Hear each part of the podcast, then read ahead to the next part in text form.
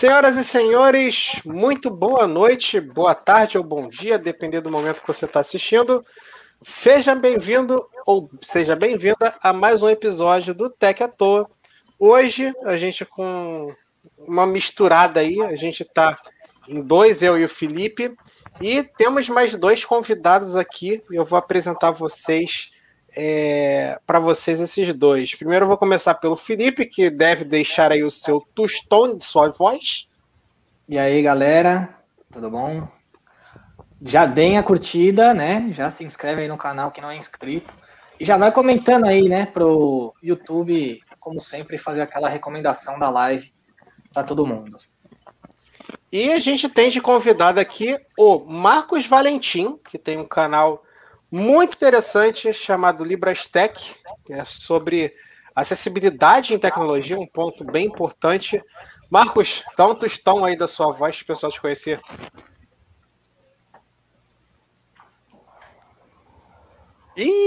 Tá, ele tá na Libra hoje, tá, tá mutado o teu microfone, quer dizer, o teu som não tá saindo. Mutado você não tá. Enquanto o Marcos vai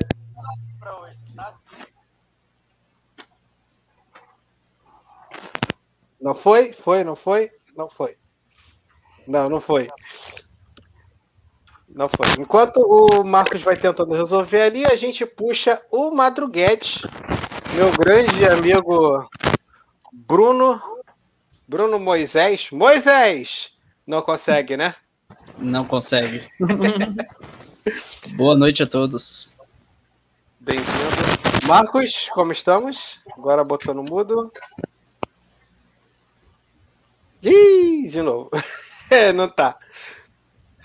Não tá fazer aquele, aquele teste, né, antes de começar.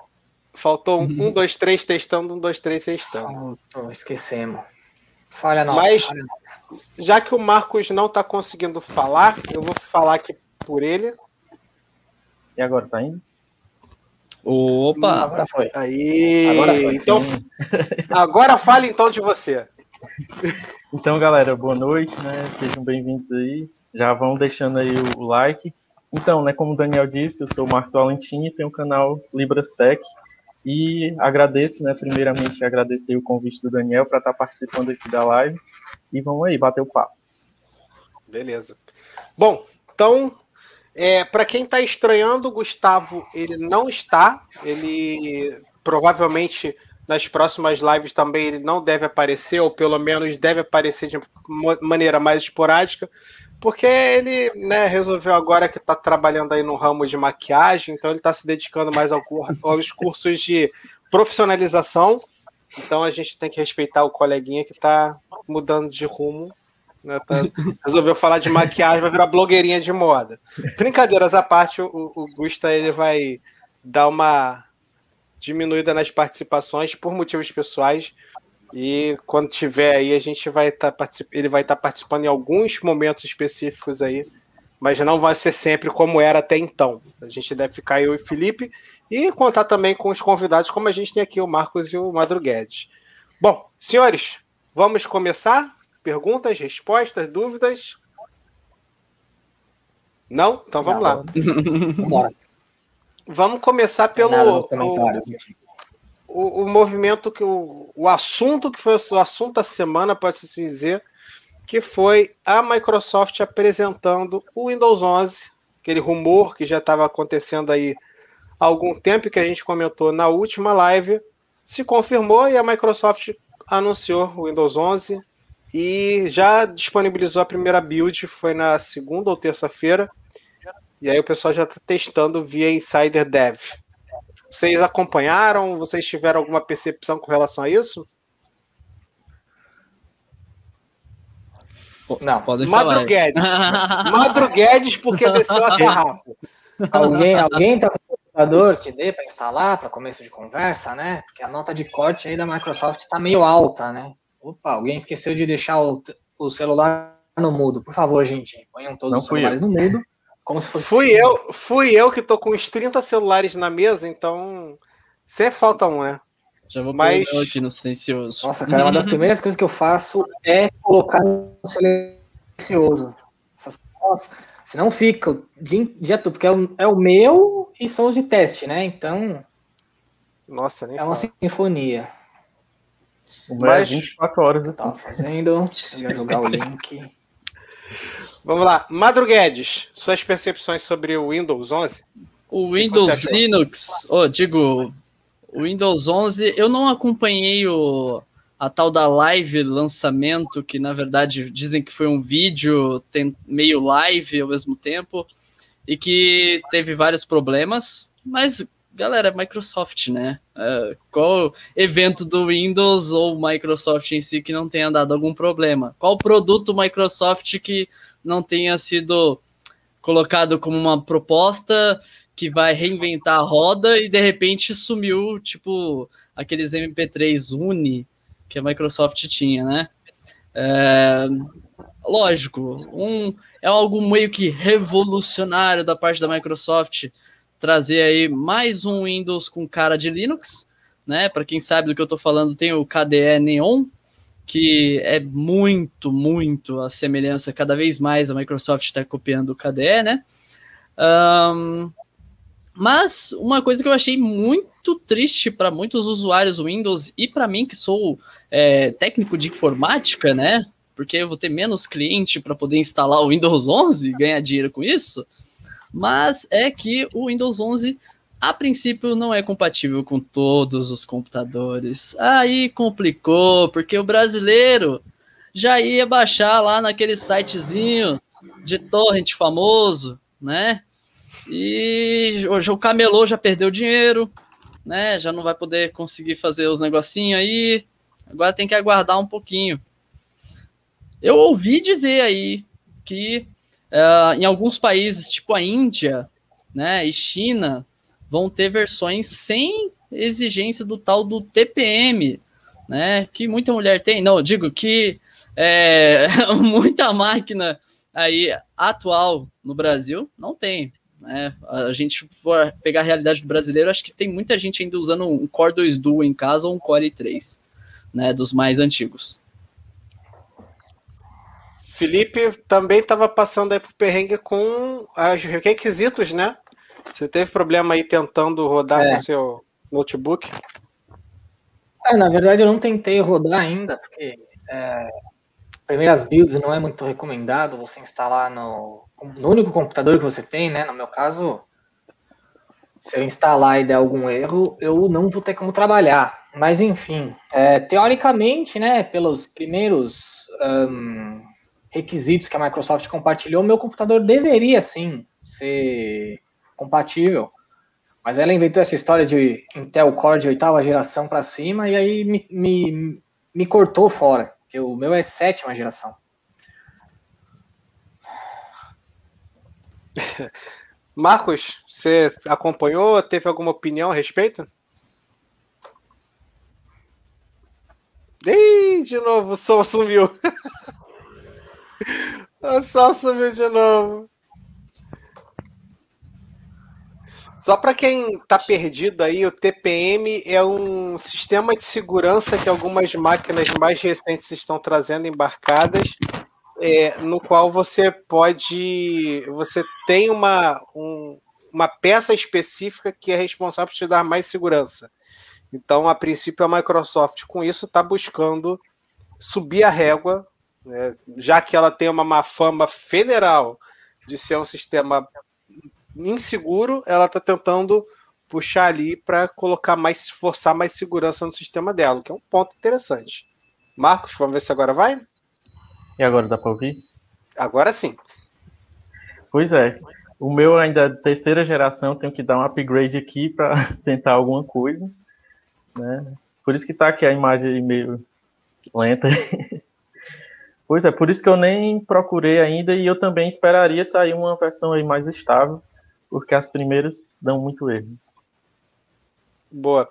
E é, o engraçado é que o pessoal que está acompanhando, é, o Felipe falou agora de, de não conseguir instalar na máquina dele. Eu tenho uma máquina que é mais básica do que a dele, só que ele tem uma geração acima, então eu consegui instalar o Windows 11.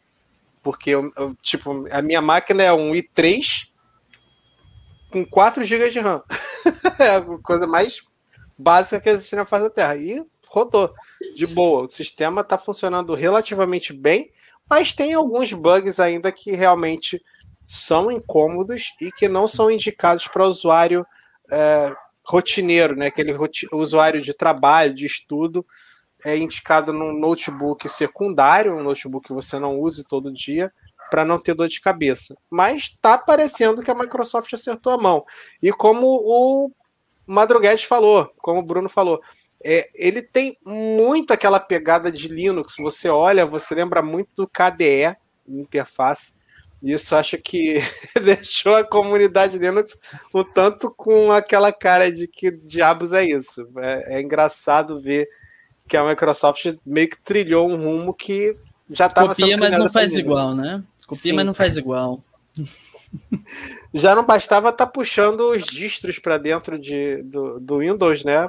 Virtual Machine agora tem isso. E lembrando que o Windows 11 ele é o sistema pela primeira vez a Microsoft fez uma, uma integração com Android oficialmente. Você vai deixar de precisar de uma, pelo menos na teoria, né? Vai deixar de precisar de, de um aplicativo específico para rodar é, aplicativo Android e vai poder baixar os aplicativos direto na loja, graças a uma parceria com a Amazon. Ele vai usar o Amazon Apps, que é uma loja que já é bem consolidada lá fora. A gente usa pouco aqui no Brasil, mas lá fora ela é bem grande. Então, é, a Microsoft ela acertou muito nisso. Sabe o que é engraçado? É que eu, como usuário Linux há uns seis anos, pelo menos, é, a Amazon já vinha instalada no Ubuntu. Já tinha o íconezinho da, do Ubuntu lá na, na, no ícone da Amazon no Ubuntu 10, não, 10 não, 12, né? Do 12 veio até aqui, cara. Entendeu? Aí chegou nas versões 18, aí que eles foram começar a tirar. Então é engraçado, cara, isso. Tipo assim, a Microsoft tá virando o, o Linux da galera, né? Também quer, quer, quer envolver mesmo tudo, não só a aparência, mas até a loja que os caras usavam como padrão para eles, ela tá puxando para ela também, cara. Então, assim, ela quer que os desenvolvedores saiam das distros Linux e venham usar o Windows já com o Linux dentro, né? Ela quer fazer o que a, a Apple dá, né, para fazer aí com os o paralelos, né, que o pessoal usa, né? Que é utilizar o Windows, utilizar uma distribuição Linux dentro da interface do macOS, você só põe para o lado ali, tá utilizando o Windows e volta de, né, para o macOS, consegue utilizar o sistema de boa, sem você ter que sair, desligar a máquina e voltar.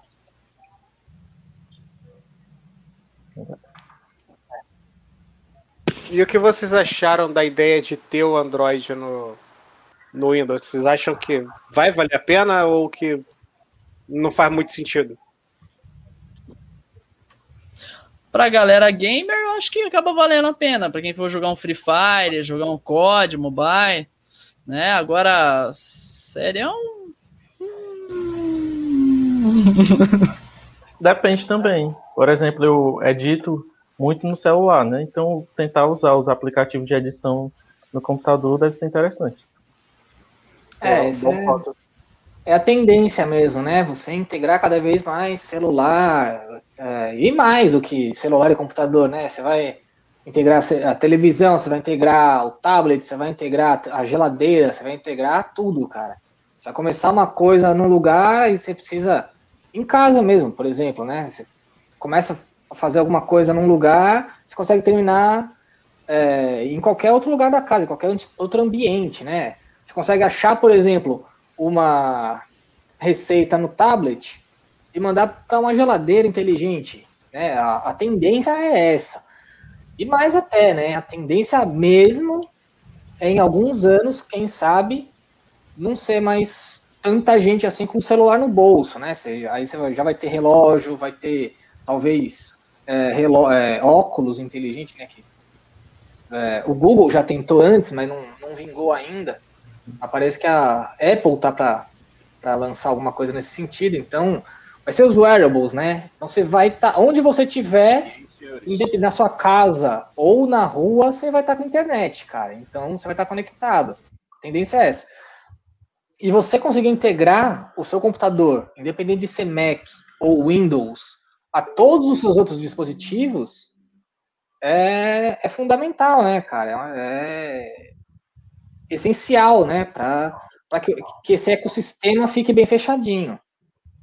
Então a gente está vendo o início aí de algo que já desde muito tempo atrás já estão se falando que, que ia ocorrer. E é engraçado porque meio que é uma resposta à Apple, né? Porque a gente sim, viu sim. que a Apple co começou a caminhar para colocar os aplicativos do iOS rodando no M1, no macOS com M1, e sim, agora a Microsoft fez um movimento parecido, só que com um sistema também. que não é dela. Tem isso também. Agora, eu não sei dizer se isso realmente facilita para os desenvolvedores, né? Eles vão ter que desenvolver um aplicativo que se adapte a todas as telas também, né? E, inclusive o computador. O computador tem, tem tela 16 para 9 e tem tela 16 para 10. Então, dá uma, dá uma complicada nesse sentido aí. E o computador, aliás, bom lembrar, Windows você consegue fazer a janela do tamanho que você quiser, né?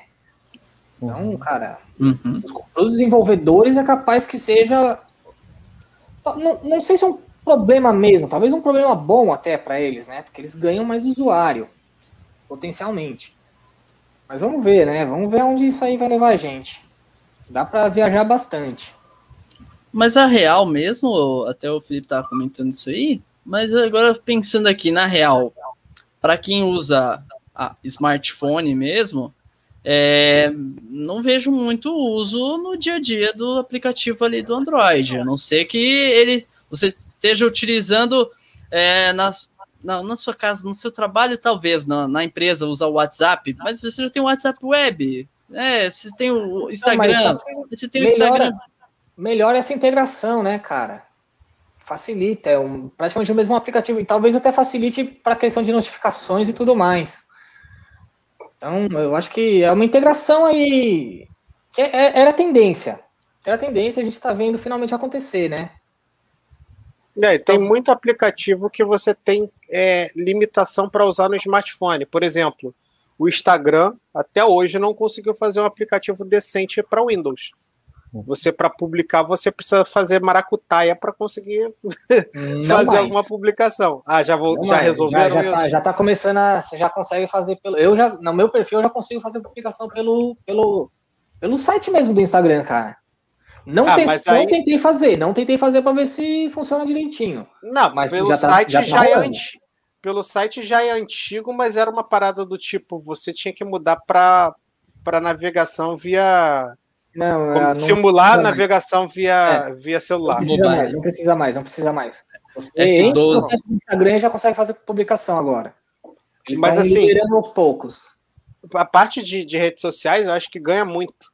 Porque você passa a poder fazer aquele, aquele fluxo de pegar o conteúdo que você fez, editar no seu computador e não precisar passar o conteúdo para o celular para poder jogar para a web.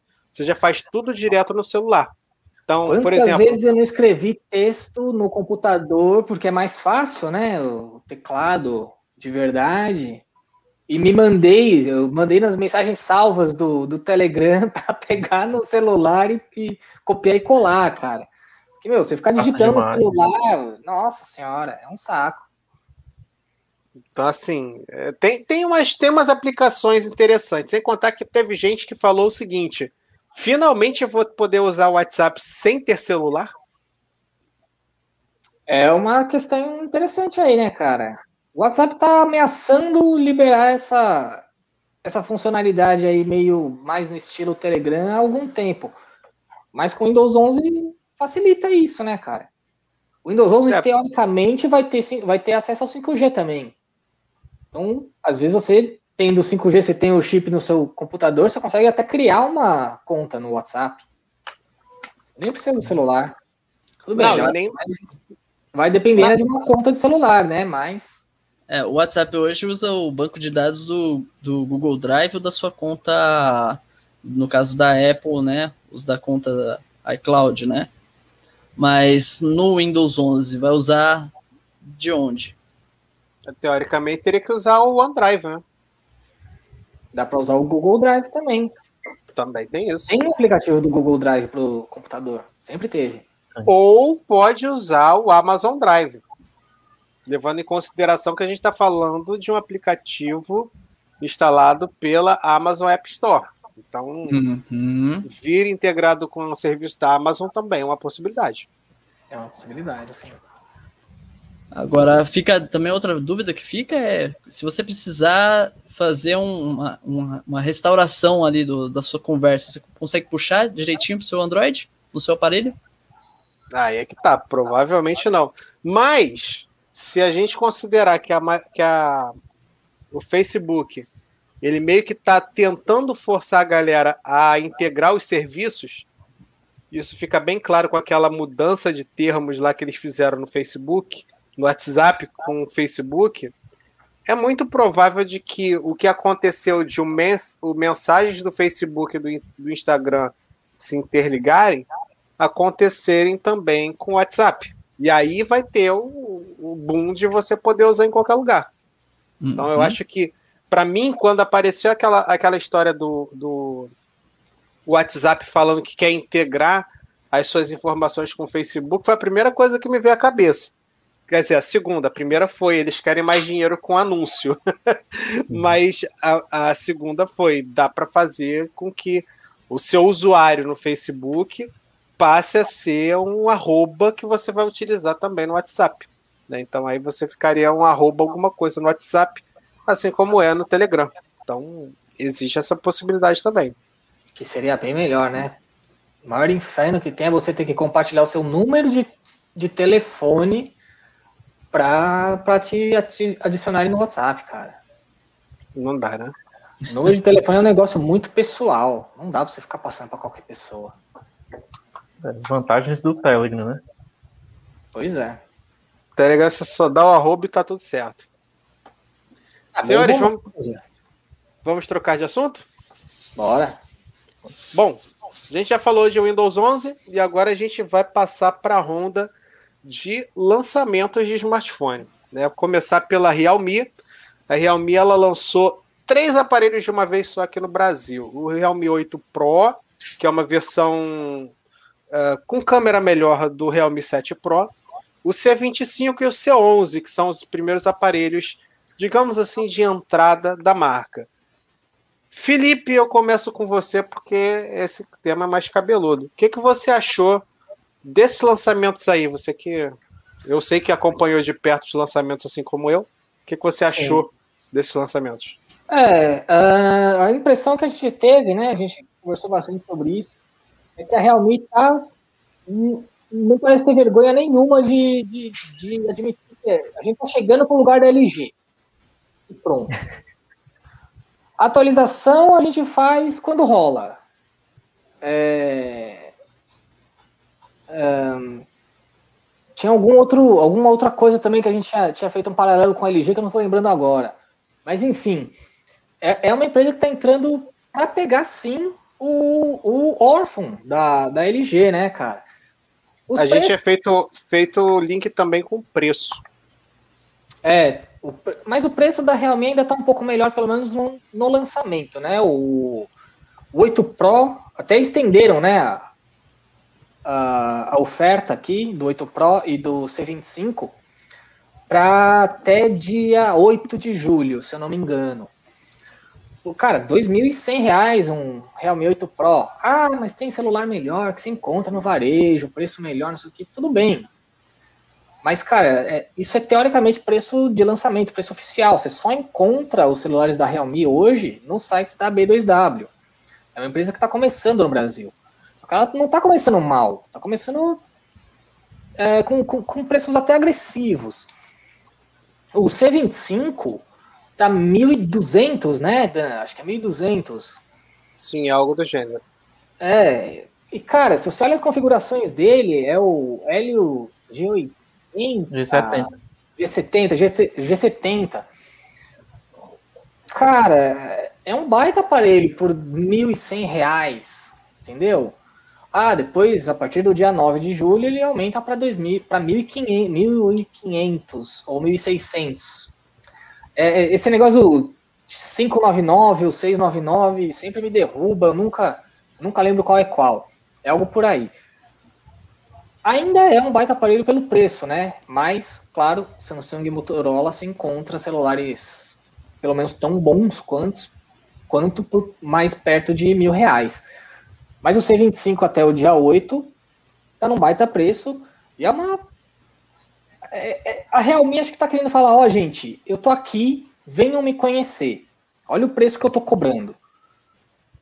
Então, tá ousada, né? O C11 que hum, eles mesmos não, não se empolgaram muito com ele, não vai ter preço de oferta de lançamento, chega em algum momento em julho. Pelo que eu vi, ele não não existe ainda nem global, é o C11 2011, 2021, desculpa, que ainda não está lançado nem globalmente. E chega em algum momento em julho, por mil reais, com, 3, com 2 GB de RAM, 32, né? Acho que é 232. Tem é, e com aquele Unisoc SC 9863A, alguma coisa assim, 9683A, eu não lembro a ordem. É, acho que você acertou a primeira. É, eu acho que sim. E nem lembro mais qual foi a primeira que eu falei. Mas 9863A. Aquele Unisoc dos Filco Hit e afins, né? Não é um chip ruim, mas eu não sei se é para um celular de mil reais. Ainda mais com 232. Você já acha o Filco Hit é, P10, eu acho que é o último lançamento da Filco, por uns 800 e pouco atualmente. Não sei se foi ele ou o Hitmax que eu vi nessa, em oferta nesse preço esses dias. Então, mas enfim, né? É, é uma empresa que oferece, diferente da LG, oferece boas especificações, né? Mesmo nos aparelhos de entrada. E tá querendo entrar no Brasil aí, né? A, Xiaomi tá decepcionando nos, nos preços, pelo menos a Realme não tá, né? Agora, a Xiaomi não tem muito o que conquistar agora, né? Já tem um, um público fiel aqui dentro, a Realme, que está precisando é, se apresentar. Então vamos ver, né? Tá. tá pa, parece que tá indo bem, cara. Tá, tá no caminho certo a Realme. Marcos. É, bem que a, a Realme tá vindo com preços né, oficiais. Porque da, da Xiaomi o pessoal compra, mas é porque é importado, aí compra barato, porque os preços reais é impossível comprar. Exato, mas aí, mas ela com, com esse preço aí tá, tá valendo, né? Como eu concordo com o Felipe, né? O C11 tem que realmente baixar. Por enquanto o, o C25 tá ali no, no preço ok. Eu só não, não consigo te chamar ele de gamer, né? Como eles dizem. Aparelho gamer, que tá é longe. É, questão, questão marqueteira, pura marqueteira, né, cara? Uhum. E o, o outro 8 Pro eu acho um aparelho bom, né? Mas que talvez assim, se você é, colocasse um pouquinho a mais de dinheiro, daria para comprar o S20 FE. Aí eu ficaria meio assim indicar indicar esses aparelhos. Bruno? Caí, mas voltei. então, tamo aí. É, os Realme realmente vão chegando com preço interessante, né? Como vocês estão falando aí, chegando para o lugar da LG, eu creio que pode chegar com os dois pés no peito e falar: ah, cheguei aqui, Brasil, cheguei com melhor preço do que a Xiaomi, porque de fato a Xiaomi veio veio para o Brasil com preço mais caro do que a Receita Federal, não importa o governo que tiver, né? Porque os caras estão sabendo tributar legal, né, cara? Pelo amor de Deus. É, você, você olhar assim você falar assim, ó, tá certo que o, C25, tá, tava olhando aqui no, no site do Dan, né, e o C25 vem com o G70, né, e bateria de 6 mil. O Redmi Note 9 seria, vamos dizer assim, um aparelho mais apropriado para a gente recomendar para o pessoal, né, da parte da Xiaomi, que é o que mais vende aí nas Santa Efigênia da vida, no site oficial da Xiaomi tá vindo por 1.800 à vista, né? Então, meu, é muito dinheiro, cara. Então, para a galera na situação pandemia, sem emprego e tudo mais, né? Realmente a Realme está tá vindo com uma boa oferta. Agora, quando a gente fala de aparelhos de entrada entrada, igual o C11, né? Vocês estavam comentando aí, realmente não faz sentido nenhum os preços praticados, não só aqui pela Realme, mas outras marcas também que vêm com preço próximo de mil reais. Eu já penso assim, se você vai chegar com um celular muito simplesinho, você tem que tentar chegar com ele com preço até 700, entendeu? Porque acima de 700 reais, eu já diria para a pessoa, segura mais um mês, junta mais uma graninha e já vai para o intermediário. O intermediário que seja de entrada, mas que já vai ser uma coisa que você não vai ter dor de cabeça daqui a uns dois anos. Você vai conseguir usar pelo menos para dois anos. Que é a maioria do, do público brasileiro. Vai comprar um aparelho para usar o WhatsApp, o Facebook, né? Manter o grupo da fofoca ativo. É, para isso o C11 tá muito bom. E realmente, cara, você, você tocou num ponto bom. Se ele chegasse por uns 700, era para derrubar esse dispositivo tudo da vida, mano. Uhum. E é para é pra, é pra entrar, para chegar na, onde você tem que realmente entrar. Realmente tem que entrar, começar por esse público. Porque o cara, tem muito cara que compra esse celular de 700 hoje, e daqui dois, três anos vai, se ele, se ele gostar muito desse celular da Realme, ele vai voltar a buscar um Realme e é capaz até de buscar um com preço, com uma faixa de preço um pouco acima, né? Ah, pô, esse celular é bom, então acho que eu vou melhorar um pouco aqui, pegar uma coisa um pouco melhor, com mais memória e tudo mais, e, e quem sabe até ficar mais tempo ainda. E aí você vai fidelizando. O problema é que no Brasil você vai fidelizar o cara para daqui dois, três anos comprar outro celular da sua marca, né? O brasileiro, inclusive, eu, tava, eu vi hoje, não cheguei a ler, mas eu vi uma matéria que o brasileiro, uma pesquisa mostrando que o brasileiro prefere consertar o celular do que comprar um novo. O que não tá errado. Mas chega uma hora ali que, mano, você já consertou tanto que, porra, melhor você descartar logo o celular e comprar um novo também, né? Porque é, chega uma hora que já nem mais peça original você tem ali também, né? E já deu, né? A, a, própria tecnologia está exigindo você a trocar de aparelho do que consertar. Tanto que lá fora está tendo movimento, o direito de consertar, né? Porque a galera quer consertar mais os produtos, diferente de nós, brasileiros, que a gente faz a gambiarra em tudo, né? Se tiver uma, uma havaiana, um chiclete, um arame, a gente enfim, faz até foguete do para competir com o dono da, da Tesla lá, agora eu esqueci o nome dele. Eu tô ficando velho. É, só fazendo um paralelo aqui, é, a Volkswagen ficou tão. ganhou tanto o brasileiro justamente por isso, cara. Você fazia qualquer gambiarrinha ali no, no seu Fusquinha, na sua, na sua Brasília, o carro continuava andando. E andava por muito tempo. As uhum. outras marcas não, né? A Ford mesmo. Eu, foi, foi o mecânico que me falou isso uma vez, cara. Carro da Ford, você tem que fazer a, a manutenção certinha, senão ele não funciona. Uhum. Volkswagen, pelo menos os mais antigos, não sei como é que tá hoje em dia, mas Volkswagen fazer uma gambiarrinha ali, cara, o carro continuava rodando de boa. Não Exatamente. que esteja seguro, né? O indicado é você fazer a manutenção correta do, do carro, assim como do celular. Mas assim, Sim. às vezes você tá pensando, pô, mas daqui a seis meses eu quero trocar de celular de qualquer jeito, tô juntando. Beleza, você faz um concertinho ali e vai levando ele um tempo a mais, sem problema. Mas agora, ficar trocando para consertando demais para tentar um, dois anos mais, acho que já, já é um pouco de exagero.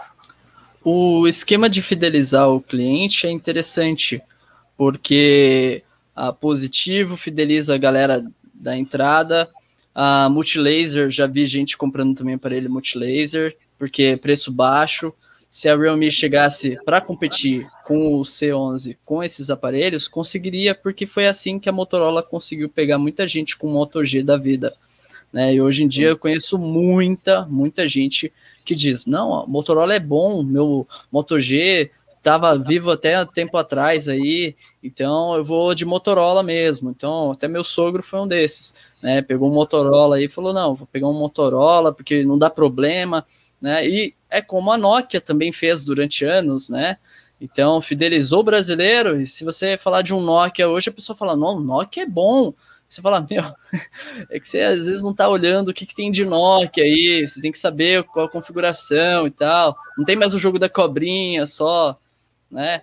Então, fidelizou, exatamente igual vocês falaram, né? Igual o Felipe falou aí, a Fox, né? O carro do povo. A galera ainda pensa assim hoje, ainda que a Fox esteja envolvida em diversos, diversas polêmicas aí, como a gente viu nos anos anteriores, né?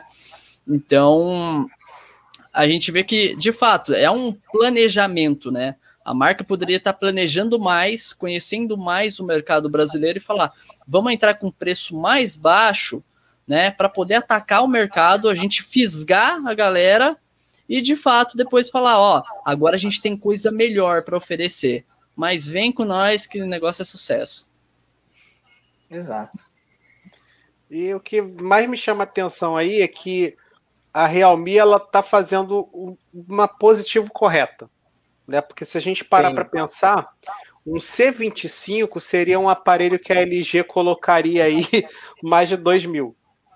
Sim, então, exato. Hum... exato. É, eu, ia até, eu até ia citar isso, cara. O K71 é... chegou com a caneta lá e tal por 2.200, um negócio assim. Não, é só pegar o K61, K62 Plus.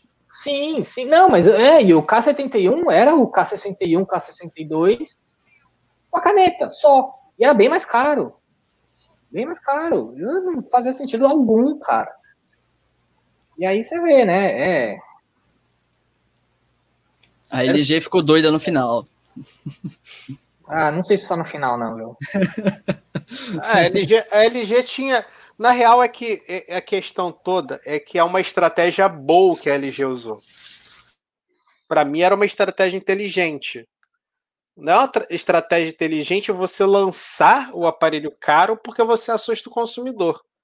Mas daqui a um mês, quando o aparelho ficou com 50% de desconto, é. você diz que ela ficou, ele ficou com 50% de desconto e o consumidor fala: Uou, negocião! Você está comprando pelo preço que deveria ser desde o começo.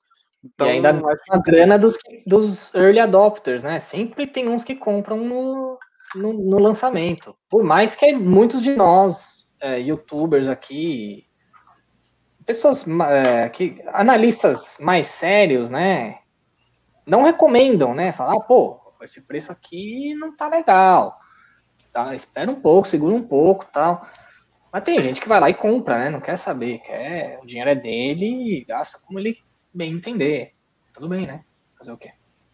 Isso acontece com diversos produtos recém-lançados. O, o Marcos está mutado de novo. Isso acontece com diversos produtos, com carro, com celular, várias coisas. É, mas tem gente que ainda cai no papo de vendedor, tem, ainda tem isso. Tem, tem, tem. E não só vendedor de loja, né? Uhum. Tem muito vendedor no YouTube aí, cara. Infelizmente. Vendedor de YouTube, de like. Sei. Infelizmente é difícil, cara. Mas vamos ver, a aposta da Realme tá bem interessante. Eu tô levando fé na Realme aqui. E eu pelo só, que. Só, eu só não gostei desse Dare Tulip gigantesco aqui, cara. Absolutamente gigantesco. Mas isso tá na. Tá na no produto ah, em si, né? Não capa. Sim, sim, sim. Não, não é capa, não. Ele tá sem capa. Ele vem com capinha, mas ele tá assim. Mas é, enfim, né, o, eu não, eu não, eu acredito, não duvido que o brasileiro lá, ah, o brasileiro médio não não vai gostar disso aqui, cara. Tem bem jeito de que brasileiro vai achar isso aqui bacana. Né? Tranquilo. Então, sei lá, cara. Sei lá, né, Capinha né, 3 por 10 resolve isso aí rapidinho. é, também, né? opaca. Ou você pode até pôr uma skinzinha, né? Então, sei lá, né? Cada um, cada um. Mas também, detalhe besta, né? Ah, não vou comprar o celular porque tem um Dare Tulip gigante. Não, cara, o que importa é o que tá dentro dele se ele funciona bem. Enquanto né? isso, o, a geração anterior era tão elegante, né? Um negócio pequenininho ali e só. Ah, simplesinho. Uhum. Basicão. Fica, fica com ele aí, fica com ele aí pra gente comparar as câmeras, ó. A diferença das câmeras. Deixa eu pegar na, lâmpada, na luz aqui. Olha aí, ó. Eu achei, eu achei que o módulo das câmeras ficou bem mais legal, cara. Esses, ficou mais bonito, ficou mais harmonioso. Cooktop mesmo, né? Que chama. Mas eu gosto, cara. Eu acho que fica legal. E ele é, em, ele é em, todo em, em relevo, tá? Cada câmera tem um, é um relevo próprio. Ó, legal que eu tô com a GoPro hoje de, de câmera, de webcam, então ele tá, tá boa a imagem. Tá dando pra pegar bem. Cada um dá uma altura diferente para riscar. É. Cada... É pra te obrigar a usar de capinha. Eles estão hum. todos na mesma altura. Eles estão todos na mesma altura, mas é, cada um. Ah, relaxa, assim, o Dirt Tulip vai resto. sumir rapidinho na capinha. É, pois é. Bom, e a gente falou de Xiaomi e ela também teve aí seus, seus lançamentos, né? Ela lançou no Brasil o Poco M3 Pro e o Redmi Note 10, ambos com 5G. É, a gente vê que, como sempre, com aquele markup maravilhoso que ela resolveu fazer com que acompanhar aquela fama de Apple chinesa e também adotar o dólar da Apple para fazer tra trazer os aparelhos para cá. Então, Felipe, você acompanhou esses lançamentos? Acompanho um pouco mais de longe, mas já já digo desde já que são o mesmo aparelho com poucas diferenças visuais, né? O, a traseira do Poco é mais, vamos dizer, estilo Pocofone, né? Não sei se é, se é exatamente essa palavra que dá para usar. Parece um pouco mais com o Poco M3, tá? É umas diferencinhas. E o Redmi Note 10 5G, como você poderia esperar, parece mais com o Redmi Note 10. Só que dentro eles são praticamente o mesmo aparelho. A única diferença é que o o M3 veio com mais memória RAM do que o Redmi Note 10 5G. Se não me engano, eles têm as mesmas opções de memória lá fora, mas oficialmente no Brasil o Redmi Note 10 5G chegou com 4 e o Poco M3 Pro chegou com 6 GB. Eu posso ter errado, pode ser 8, mas eu duvido, acho que é 6. E ambos com 128 de armazenamento. É, também não tenho 100% de certeza, é tanto número, tanta, tanto lançamento, tanta coisa, que a gente já não consegue mais guardar tudo na memória, a gente vai acaba confundindo. Seria, eu, eu, eu deveria estar com eles aqui abertos, inclusive, né, para não errar isso. Mas enfim, são praticamente o mesmo aparelho. E é, pelo que eu me lembre, o Poco M3, é, os preços também não estão muito interessantes, na verdade. É, Poco M3 Pro chegou por. Deixa eu ver se eu tenho o preço dele anotado aqui. Acho que era 2,400. Tá dois, eu anotei 2,200 aqui. 2,200 e o Redmi Note 10 5G é, hum, tá 2,700 aqui, tá mais caro. Então não tá fazendo sentido. Então a gente vai direto no site da Xiaomi e procura. Mas se alguém quiser ir falando enquanto isso. Pouco foi 2,399. Dois, três, então chegou mais caro. Curioso, olha, olha que curioso, né, cara? Que bizarro. O Poco M3 tem mais memória RAM, chegou mais barato que o Redmi Note 10. Pra que, que veio o Redmi Note 10 5G então, né? Precisava é, mesmo. Se a gente for parar a pensar, é para que, que a Xiaomi tá lançando tanto pouco, tanto Redmi Note de uma vez só, cara?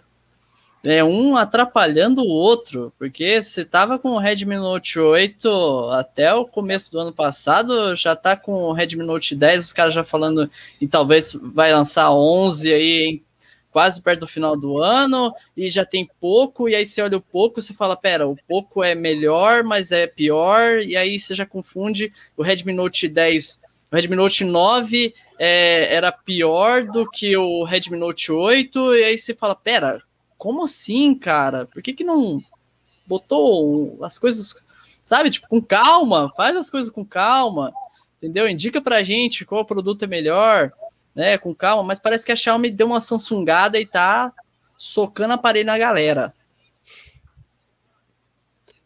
Marcos.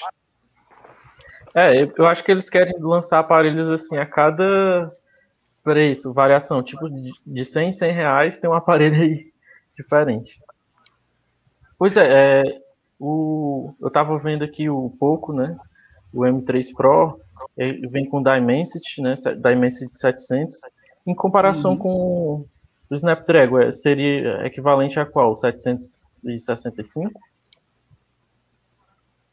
Cara, é, ainda não tem um paralelo efetivo, mas ele está ali entre os 600 e os 700.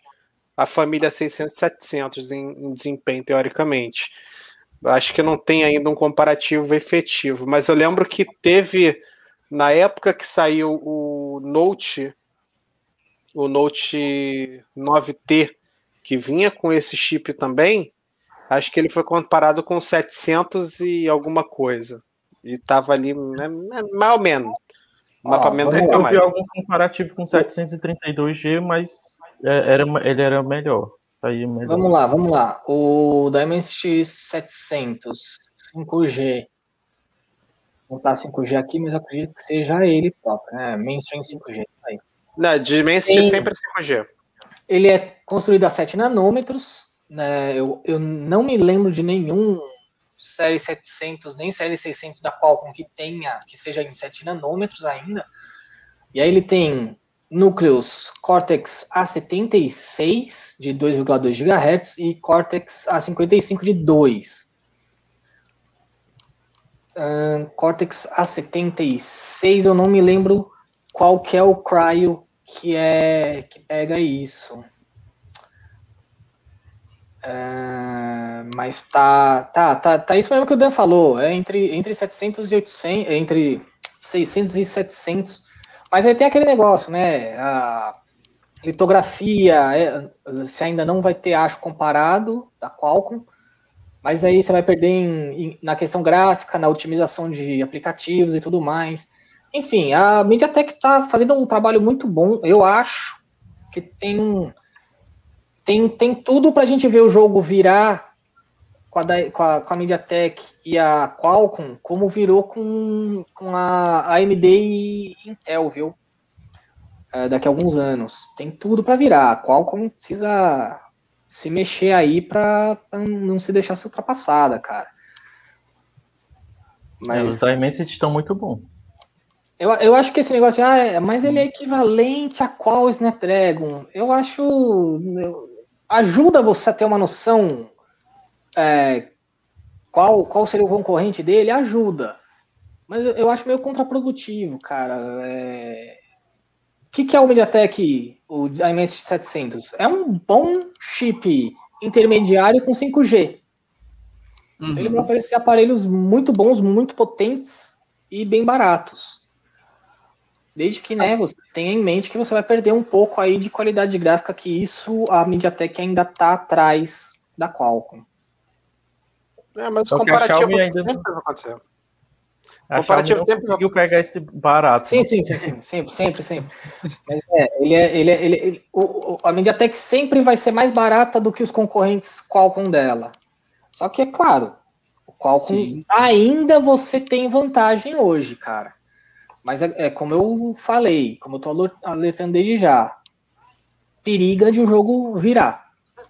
Uhum. Certo? Ah, o MediaTek vai, vai fornecer o menor, menor preço, né? Você vai ter o, a relação, o custo-benefício, você pagar mais barato, né? Enquanto o Snapdragon vai te oferecer mais recursos para você, por exemplo, para jogos, o Snapdragon está tendo melhor desempenho no, em relação à bateria, né? Você tem o desempenho dele e a duração da bateria. Tem um pouquinho melhor desempenho com o Snapdragon. Mas você olhar no comparativo é, ali, especificação técnica um contra o outro, você vai ver que um é 7 nanômetros, o outro é 8 nanômetros, né? Que é o Dimensity é 7, né? E o outro é 8.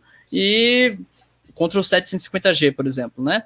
E o, ele tem 6 cores de 2 GHz enquanto no 750 vai ser 6 cores de 1.8, além de ter dois cores semelhantes 2.2 GHz. Né? Isso aí vai influenciar em pouquíssimas coisas, mas a gente sabe como é que são essas guerras por números, né? A gente vê isso em Intel AMD, né? Em tanto em, em e a Nvidia também, AMD com a Nvidia, né? Placa de vídeo, essas coisas.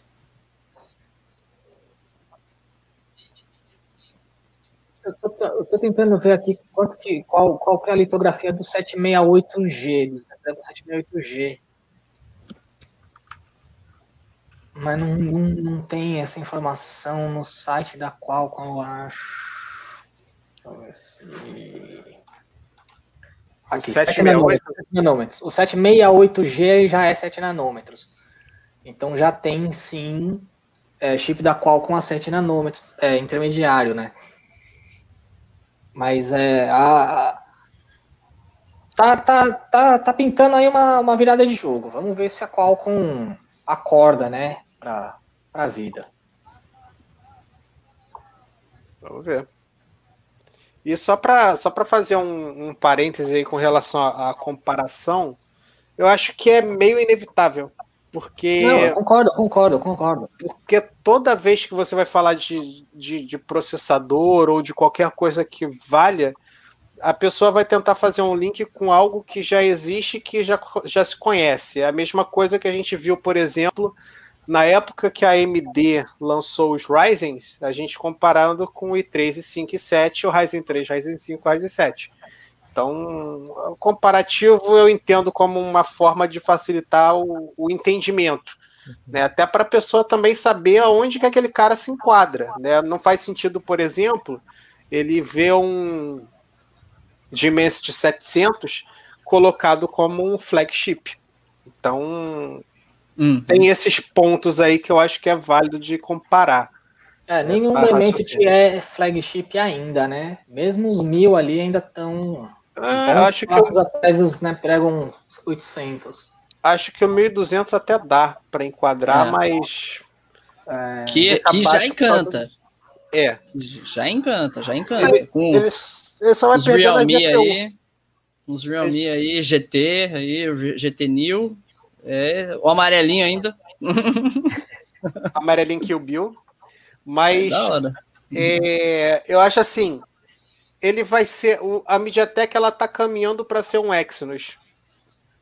Um, um Exynos que presta, no caso, porque ela tem o mesmo problema do Exynos que vai ser a GPU. e aí a, M, aí a, a, a Samsung ela vai pular esse, essa etapa porque vai começar a usar AMD. Só que a AMD provavelmente não vai vender só para Samsung. então vamos ver.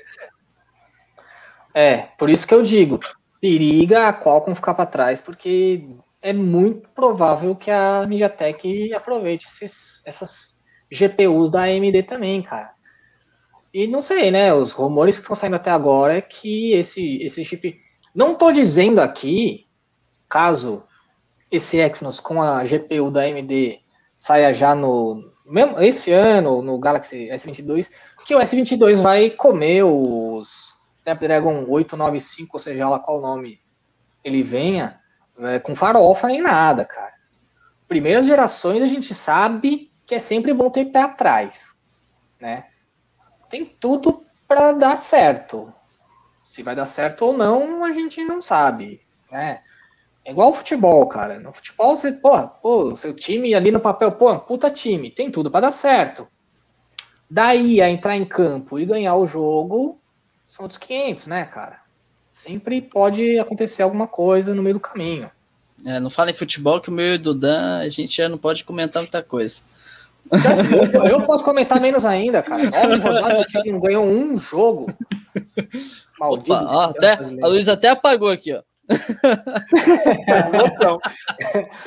Se a luz do seu time não brilha, não tente apagar a do meu. pois é. No caso, é o contrário, mas... né? Se a luz do meu time não brilha, vou apagar a do seu e você que não vem apagar do meu também. Enfim. tá bem isso. Mas o, isso, essa linha da Immensity aí agora, vindo com tudo com a com os aparelhos é o retorno da MediaTek, né? Eu lembro que eu tinha um, um tablet MediaTek, foi um dos primeiros tablets com Android que eu tive. E, e era bacana, cara, pelo custo-benefício que eu tinha. Eu conseguia rodar os jogos, ter o acesso aos os primeiros Androids, né? E preço foi muito baixo. Tipo, na época era comprar o tablet por 200 reais, enquanto você comprava tablet por 600, né? Com outros processadores né? Então você olhava assim, você falava, caraca, velho. E o pessoal falava que era pirata, né? Falava assim, não, não é pirata, é porque é MediaTek, mudou o processador, as coisas ficam mais baratas, né? E isso é um, é um lado bom, quem ganha é o consumidor, né? De fato, se tiver produto bom e as empresas investirem naquilo que estão produzindo mesmo, corretamente, não seja só para encher mercado, meu, o melhor, quem vai ganhar mais aí vai ser o consumidor. Quanto mais produto tiver, mais, é, mais aparelhos tivermos aí disponíveis, né, e numa gama de preço bacana, meu, tenha certeza que os demais vão ser obrigados a baixar o preço para poder competir, e a gente quer ver é treta. inclusive, é, você tocou num ponto bom, cara. A gente fica falando aqui, ah, mas ele vai estar tá um pouco abaixo em gráfico do, o Qualcomm. Mas não quer dizer que não vai satisfazer muita gente, né, cara? É, se você não é aquele cara que, porra, você quer jogar o Free Fire, o, o, o PUBG, o COD Mobile, seja lá o que for, no competitivo com 250 FPS, não sei o que, não sei o que lá, exagerando, mas enfim. Você quer jogar no máximo do máximo e que não dê uma travadinha que seja. Beleza, vai de Qualcomm. Mas se você não faz questão de tudo isso, os, os, os chips da MediaTek, mesmo o Exynos, já, já, já te entregam uma experiência muito boa, cara. Pô, eu tenho, eu tenho o, S20 com Exynos. Eu não reclamo dele.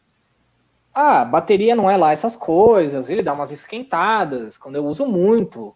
Mas, pô, cara, pro meu uso, tá ótimo, tá maravilhoso. Não preciso de mais do que isso. Claro que se eu tivesse a, a, opção de, de pegar um celular com o Snapdragon né, é, é, equivalente, a, eu não reclamaria. Mas não quer dizer que seja ruim, cara. não vou jogar o meu celular fora porque, porra, não é Exynos. Ah, igual muita gente fica falando aí nos, nos grupos de Telegram. Ah, não, isso aí é bomba. O que, que, é bom? Bomba é você pegar um Moto G4 em 2021 para usar como teu celular principal. Isso é bomba, cara. O celular já tem 6, 7 anos de lançamento. Não, não dá mais para você usar. Você consegue usar ali como um quebra-galho, mas não muito mais do que isso.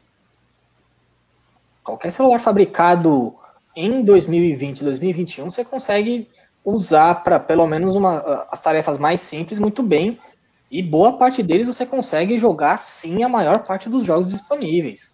A questão sim. é, você é exigente ou você não é? Se você não é muito exigente, cara, beleza, vai em qualquer aparelho. Se você é, tudo bem, eu entendo você fazer a questão do Snapdragon. É, agora, nessa questão, por exemplo, igual a gente está tá aqui com o tópico do, do 5G, né? Nos aparelhos que a Xiaomi apresenta.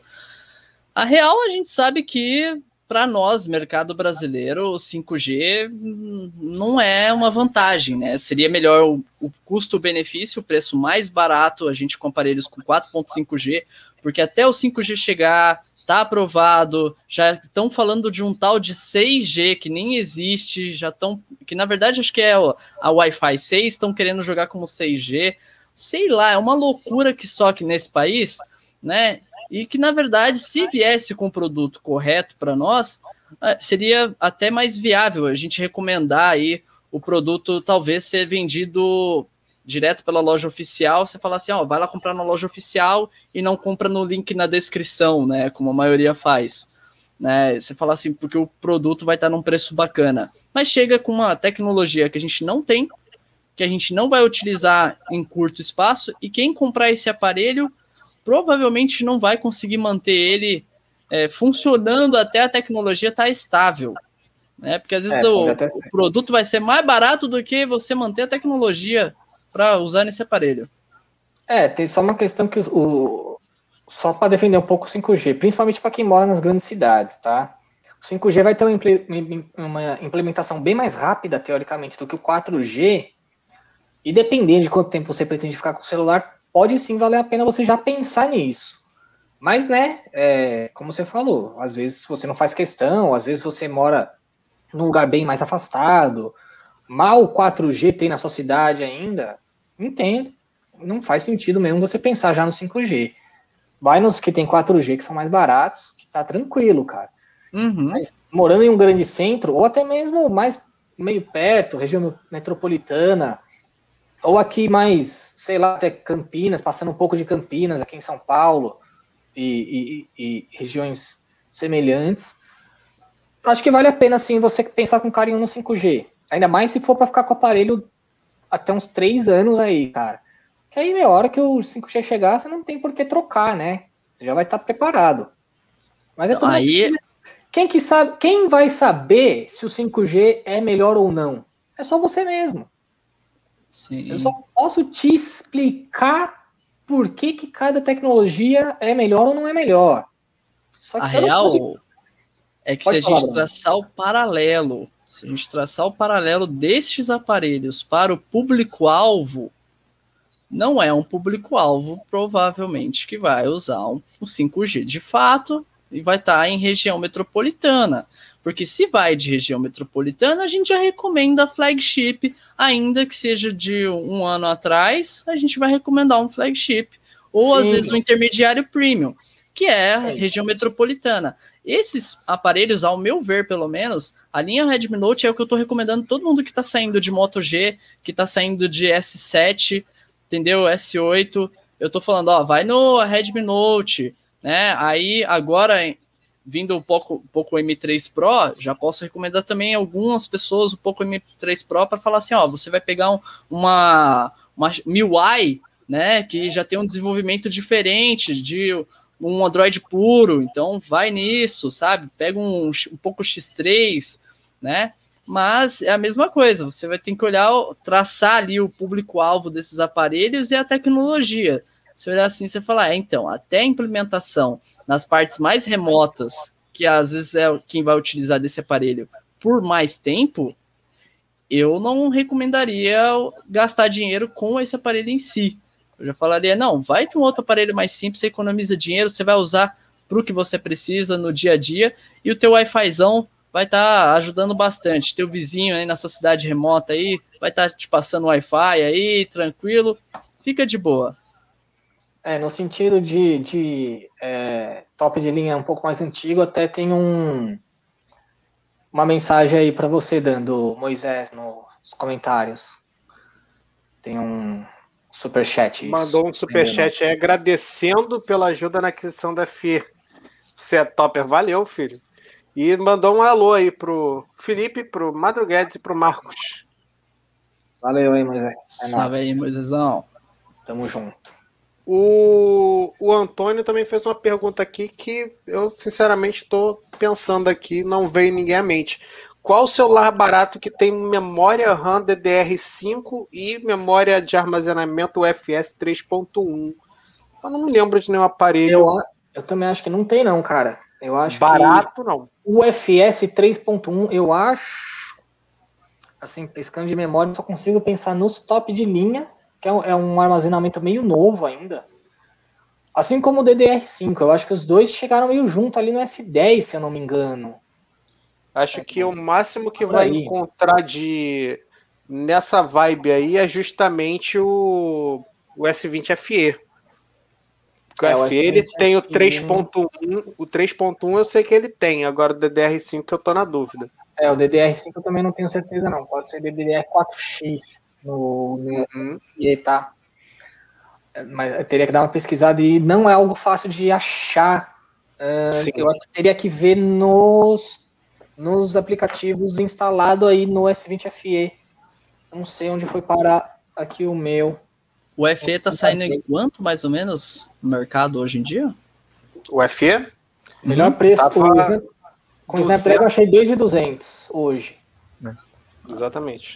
B2W. Tá na faixa 2.200. Tá um preço bacana. um preço, tá. bom. É um preço bom. O Antônio falou de que falou que o LG G6 dele ainda roda e tem o Adreno 530. e ele também falou que o 5G tem frequência de menor alcance, então, na opinião dele, vai demorar muito. Talvez fica bom para o ano de 2023 ou mais.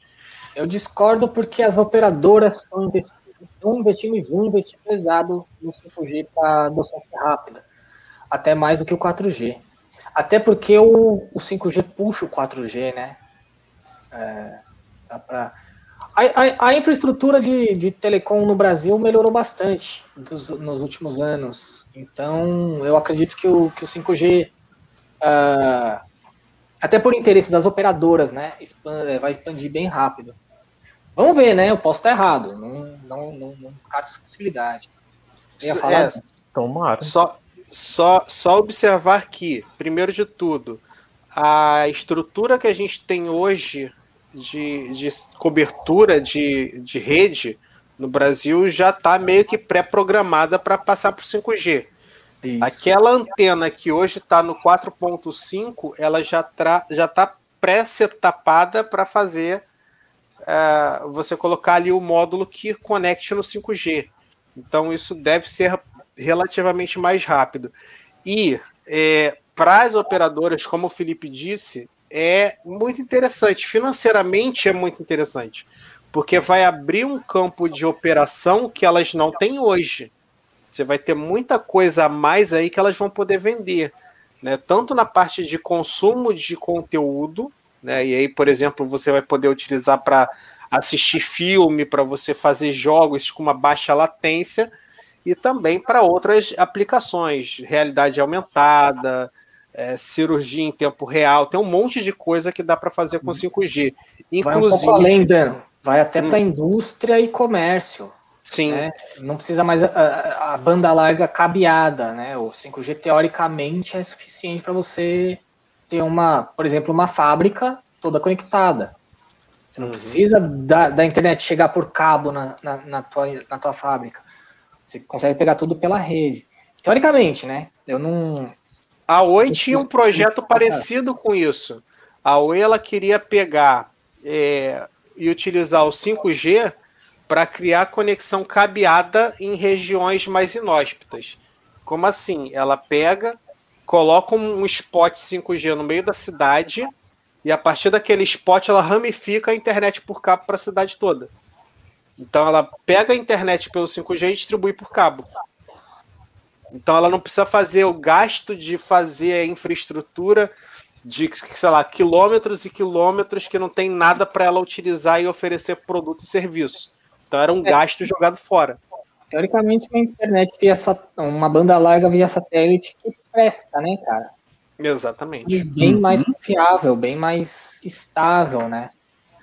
E vamos ver, né? O 6G, eu não cheguei a ler muito o Bruno, sobre o, o 6G ainda, mas eu acredito que seja sim já já notícias sobre o sucessor do 5G, que eles já já estão trabalhando nele até antes do 5G ser lançado, cara. E daqui sim. a pouco já começa a trabalhar no 7G, mano. Daqui a pouco já começa a trabalhar no, no seguinte. Eles estão sempre buscando o, o além, sempre ir mais, um passo a mais, um passo a mais. O que é triste é estar nesse país que tudo se atrasa e a gente ah, nem entrou o 5G, a gente já tá falando de 6G e daqui a pouco tá falando de 7G, tá que nem a Xiaomi, né? É. Nem bem lançou o Redmi Note 8, aí lança o Redmi Note 10 e volta pro Redmi Note 8. Aliás, falando em Xiaomi, você viu que ela relançou o Redmi Note 8, né? Redmi Note 8 2021 e talvez faça isso com o Mi 6, hein? Isso, isso. isso recentemente. Agora, para quem você recomendaria um Mi 6? Se ele vier com as mesmas especificações, você acha ah, que ainda ele, valeria a pena? Provavelmente ele teria que mudar, cara. Ele tem um Snapdragon 835. Uhum. 835 para 2021 já não. Mesmo, mesmo para um uso mais intermediário, eu acho que é, não demora muito para você perder compatibilidade com aplicativos mesmo. Uhum. É. Então, ah, é um baita processador, não sei o que. É um baita processador. Só que é um baita processador de. Já saiu 845, 855, 865 e 888, cara. Eu já tenho quatro, quatro sucessores. Exato. E não é só, ah, ele tem muita potência, mas ele tem outros componentes e drivers que estão ultrapassados. É, é, é, é um pouco do motivo também do, do, da Microsoft fazer aquela nota de corte no, no Windows. Não é só questão. O, o TPM 2.0 meu computador tem. Meu computador com, com Core i7 de sétima geração tem o TPM 2.0 ativado. TPM, eu estava lendo, foi, foi criado, foi, começou a entrar nos computadores em 2006. Tornou-se obrigatório, mas a gente sabe como são os fabricantes, né? A Microsoft começou a obrigar, a obrigar a ter o TPM em 2016. Só que muita fabricante colocava ali e não ativava, né? Uhum. Mas enfim, não quero, não quero voltar ao assunto do Windows 11. É só para falar, uh, as tecnologias vão, vão ficando ultrapassadas, cara. Uhum. Não é só uma questão de potência, né? Sim. No próprio assunto da Xiaomi aí, a gente puxa é, na, em relação ao celular barato, talvez com é, o FS 3.1, é o Poco X3 Pro. Não sei o preço no Brasil exatamente, mas deve estar na mesma faixa do é. FE. Eu, eu comprei um, tá para chegar. Eu peguei numa promoção no AliExpress esses dias, uma promoção bem delícia. R$ 1.200 aí, com 256 GB de armazenamento. O X3 Pro é o que tem o Snap 860 ou 860. 860, né? É, ele não tem o 855 renovado, né? Isso, isso. 855 com aquele tapinha no visual. Pode, pode é... ser o chip do Mi 6 2021, né? Se ele vier a, a, a surgir, cara. Faria sentido, né? Ficar uma atualizada legal. Mas conhecendo a Xiaomi, é capaz de eles colocarem um MediaTek intermediário aí, só para, ó, oh, um celular compacto, aqui está. Não sei nem se eles vão mudar, porque a tela do Mi 6 ainda é 16 para 9, né, 16. cara? É 16 para 9. Não é só que ela é pequenininha, ela é 16 para 9. Ele tinha bordonas ainda. É um celular que para 2021 é um, é um design muito esquisito já. É, iPhone SE tá aí para discordar, hein? Oh, desculpa aí. É. Não foi minha intenção cutucá-la. É, mas aí você, já tá, aí você já tá falando de outro lugar, né? De outro patamar. Outro é. patamar. É, o, mas, Mi 6, mas... Cara, o, Mi 6, o Mi 6 poderia sim ser um cara aí para você falar, ó, oh, Apple, você tem o, o, o, iPhone SE, olha só, ó, a Xiaomi falar, olha só o que a gente tem aqui, ó. Né? Por que não? É uma possibilidade. Só para constar aí, o Adenilson deixou um joinha e Valeu. o Moisés falou que na cidade dele, na, região, na cidade, na região metropolitana de Fortaleza, a internet móvel oscila muito, principalmente quando está dentro de casa e alguns bairros também. Já na capital funciona é. bem. É, Aqui né? em casa é assim. Aqui, Aí... às vezes dentro do quarto não funciona direito, mas se eu vier para a sala, funciona. Sensacional. É, a promessa é que o 5G vai ser melhor, né, cara? Uh, vamos ver se ela vai ser cumprida. Eu espero que sim. Eu acho e... que depende de operadora, né? Tem também, sim. Porque eu, eu, por exemplo, estava utilizando correio celular até recentemente. E aí passei para minha esposa o chip da correio celular. É, e aqui, agora eu tô com o da Claro, meu, a diferença de sinal é gritante. E o correio celular usa é, eu TIM. Acho que é TIM. Eu acho que é, é TIM. É, usa a infraestrutura da TIM. Mas é, mesmo assim, a TIM, o chip da TIM tem melhor desempenho do que o do correio celular. Mesmo usando ah, a mesma estrutura e eu estando ah. morando do lado do autódromo de Interlagos. Deve ter, deve ter algumas limitações. A TIM libera o sinal, mas deve ter algumas limitações. Mas é engraçado, a gente só para ninguém achar que é, que é tudo igual, tá? É, em São Paulo, a melhor operadora é a, é a. Eu ia até falar telefônica, olha só, entregar a idade, hein? É a Vivo, em São Paulo, porque, né? Depois da Telesp. Era, era é, exatamente, é a antiga Telesp. A, a Telesp virou telefônica, virou Vivo. Em, ali, ali no sul, principalmente Curitiba, o pessoal fala muito bem da TIM, cara. A TIM pega bem para lá. É a que tem a melhor estrutura, aparentemente. No Nordeste, eu não sei dizer, cara. Uh, parece que a Oi tinha bastante, né? Eu, eu, me corrija se estiver errado. A Claro também parece que pega bem para lá. E acho que depende Sim, claro é região, né? É, eu acho que depende muito da região. Tem, tem capitais que pega muito bem, claro, tem capitais que pega melhor outras, enfim. Mas cada, cada lugar tem uma operadora que é a melhor, não tem jeito. Né? Exato. No Rio, no Rio é qual, Dan? É a Oi? No Rio, cara, teoricamente é a Vivo. Pelo menos a, a sensação que eu tenho é de que a Vivo é a melhor. Né? A Claro tinha que ser a melhor, né? que é a falecida ATL.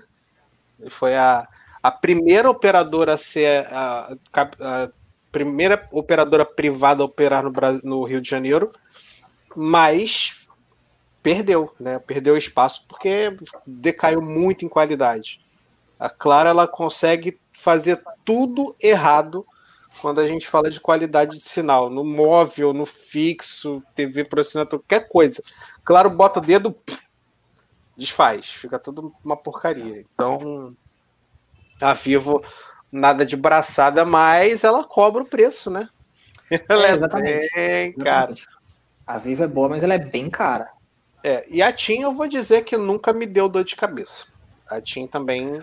É, eu acho que pra gente, assim, é, Rio e São Paulo principalmente, né, que são cidades muito grandes, as operadoras tentam não vacilar aqui dentro, eu acho, cara. Então, TIM, TIM, quando eu usei TIM, eu pegava com uns pontos cegos em São Paulo, dentro da cidade de São Paulo. Mas isso faz, acho que mais de 10 anos já, cara. Depois ainda mudei para Claro e aí, aí depois eu vim para Vivo. E aí não, não tive mais problema. Geralmente pega bem o sinal. É, não sei Até se mato. melhorou, é, não sei se melhorou muito a infraestrutura também. De repente a TIM tá, tá muito boa também atualmente. Acredito que sim. Eu acho que o sucesso da Oi aí em alguns estados talvez seja o, o tal do eu baixo o preço e você vem para mim, né? Eu vou fornecer o melhor plano, o melhor pacote para você. Só que depois fica é, a desejar. e, né? É, e a galera fala assim: eu vou gastar, mas.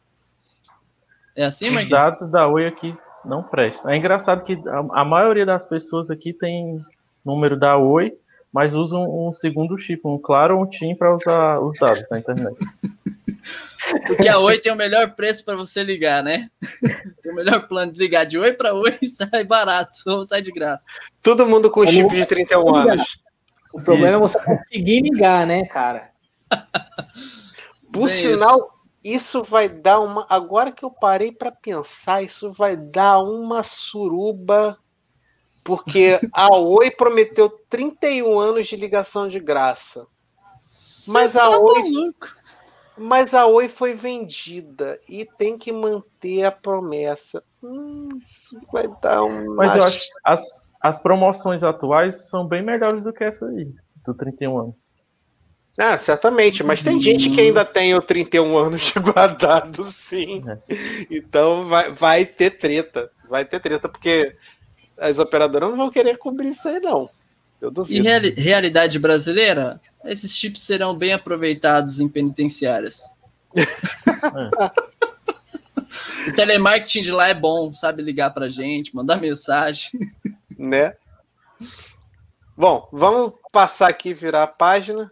A gente também teve aí a apresentação em mercado.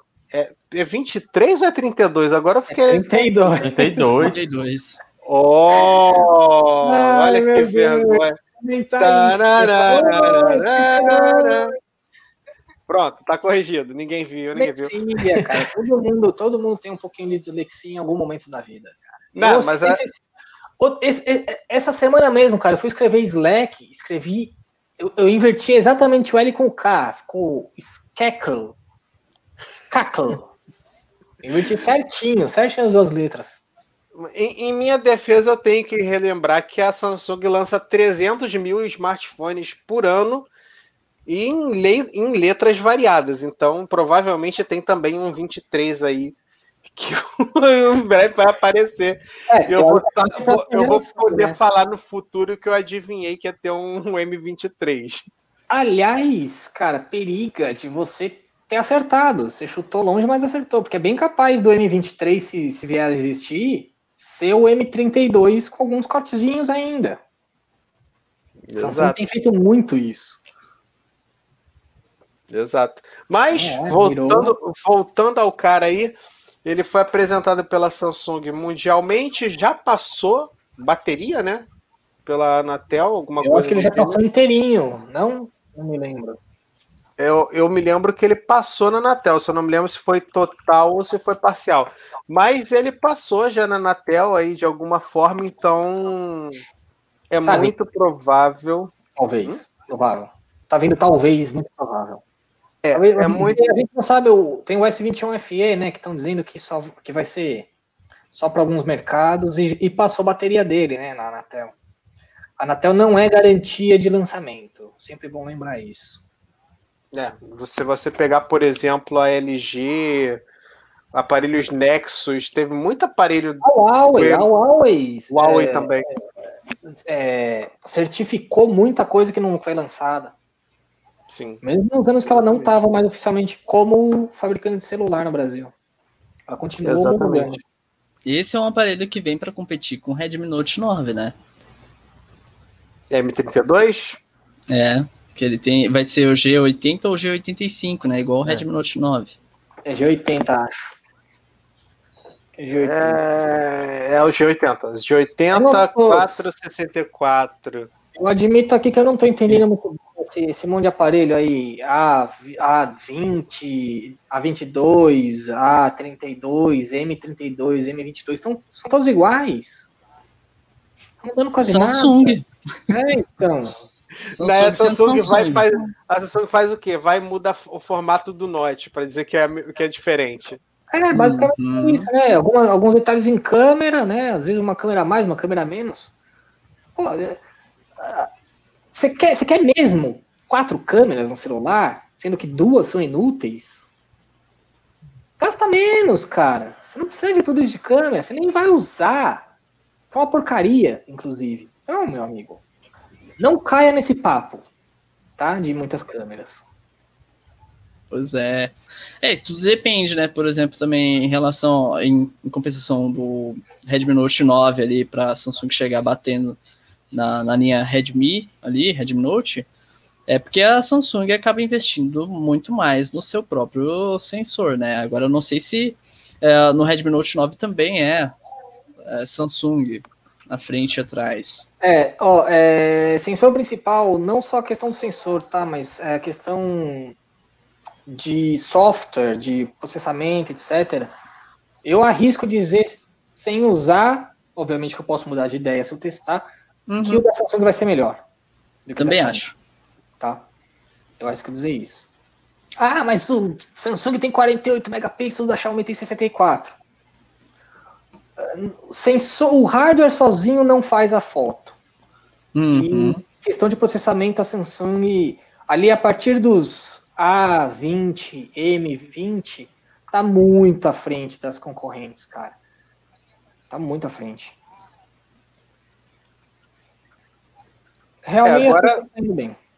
agora tem que ver aí como é que vai ser esse M32 chegando no Brasil, porque é, eu não sei se o brasileiro vai. Se bem que Samsung ela vende qualquer coisa aqui no Brasil, ela consegue. E o M, a, a vender gelo para é esquimó. A linha M é voltada para o cara que compra pela internet, né? Ele só vende pela internet. É o cara que, teoricamente, precisa mais. Né? Sim. Então, ah, eu acho que tem tudo para vender que nem água, viu? Ele tem, ele tem 5 mil de bateria ou 6 mil? 6. Ah, vai vender que nem água. Mano. Todo mundo que, que, quer comprar um celular na faixa aí de um A, A, A32, o 4G, vai acabar indo pro M32, cara. Telinha de cara... Full HD de Super AMOLED. Uhum. Ah, vixe. Ah, e aí. É, vai, vai é, sair bem. É, vai, vai, Sair bem, sair bem. Pode ter certeza. Câmera frontal de 20 megapixels o que vende para muita gente nesses aparelhos é o tanto de megapixel, traseira é, 64. Exatamente. A Samsung entendeu o, o consumidor de ficha técnica. Não é à toa que os outros estão seguindo no mesmo, no mesmo percurso ali, falando dos 108 megapixels, igual a gente falou da Realme, né? E assim vai. Vai fornecendo números grandes que chama, chama a atenção da galera. 108 megapixels, mas é o HM2, é o mesmo que está lá no, acho que é Redmi Note 9, no Pro, eu acho. Que não é um sensor tão bom, né? Não é o 108 megapixels desse aqui, que já não era o lá tão bom, né? Cheio de problema de foco e tal. É o Pra gente competir, é. tem que pegar um de 108 megapixels, competir com os 12 megapixels da Apple e falar se a foto fica na mesma qualidade. É, pois é, aí, é. Cara. Aí a Mega... gente começa a conversar, né? É como eu tava falando, hardware, megapixel não é tudo em foto. Né? Uhum. Com certeza. Até porque o usuário não vai imprimir para fazer um outdoor, né? Não, então não faz sentido. Ainda por cima, eles juntam, né? É 9 pixels em um, ou seja, 12 megapixels.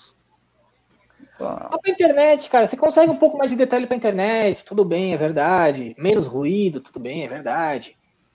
Mas é, é muito mais número para vender do que qualidade menos. Você conseguiria fazer uma qualidade melhor com menos.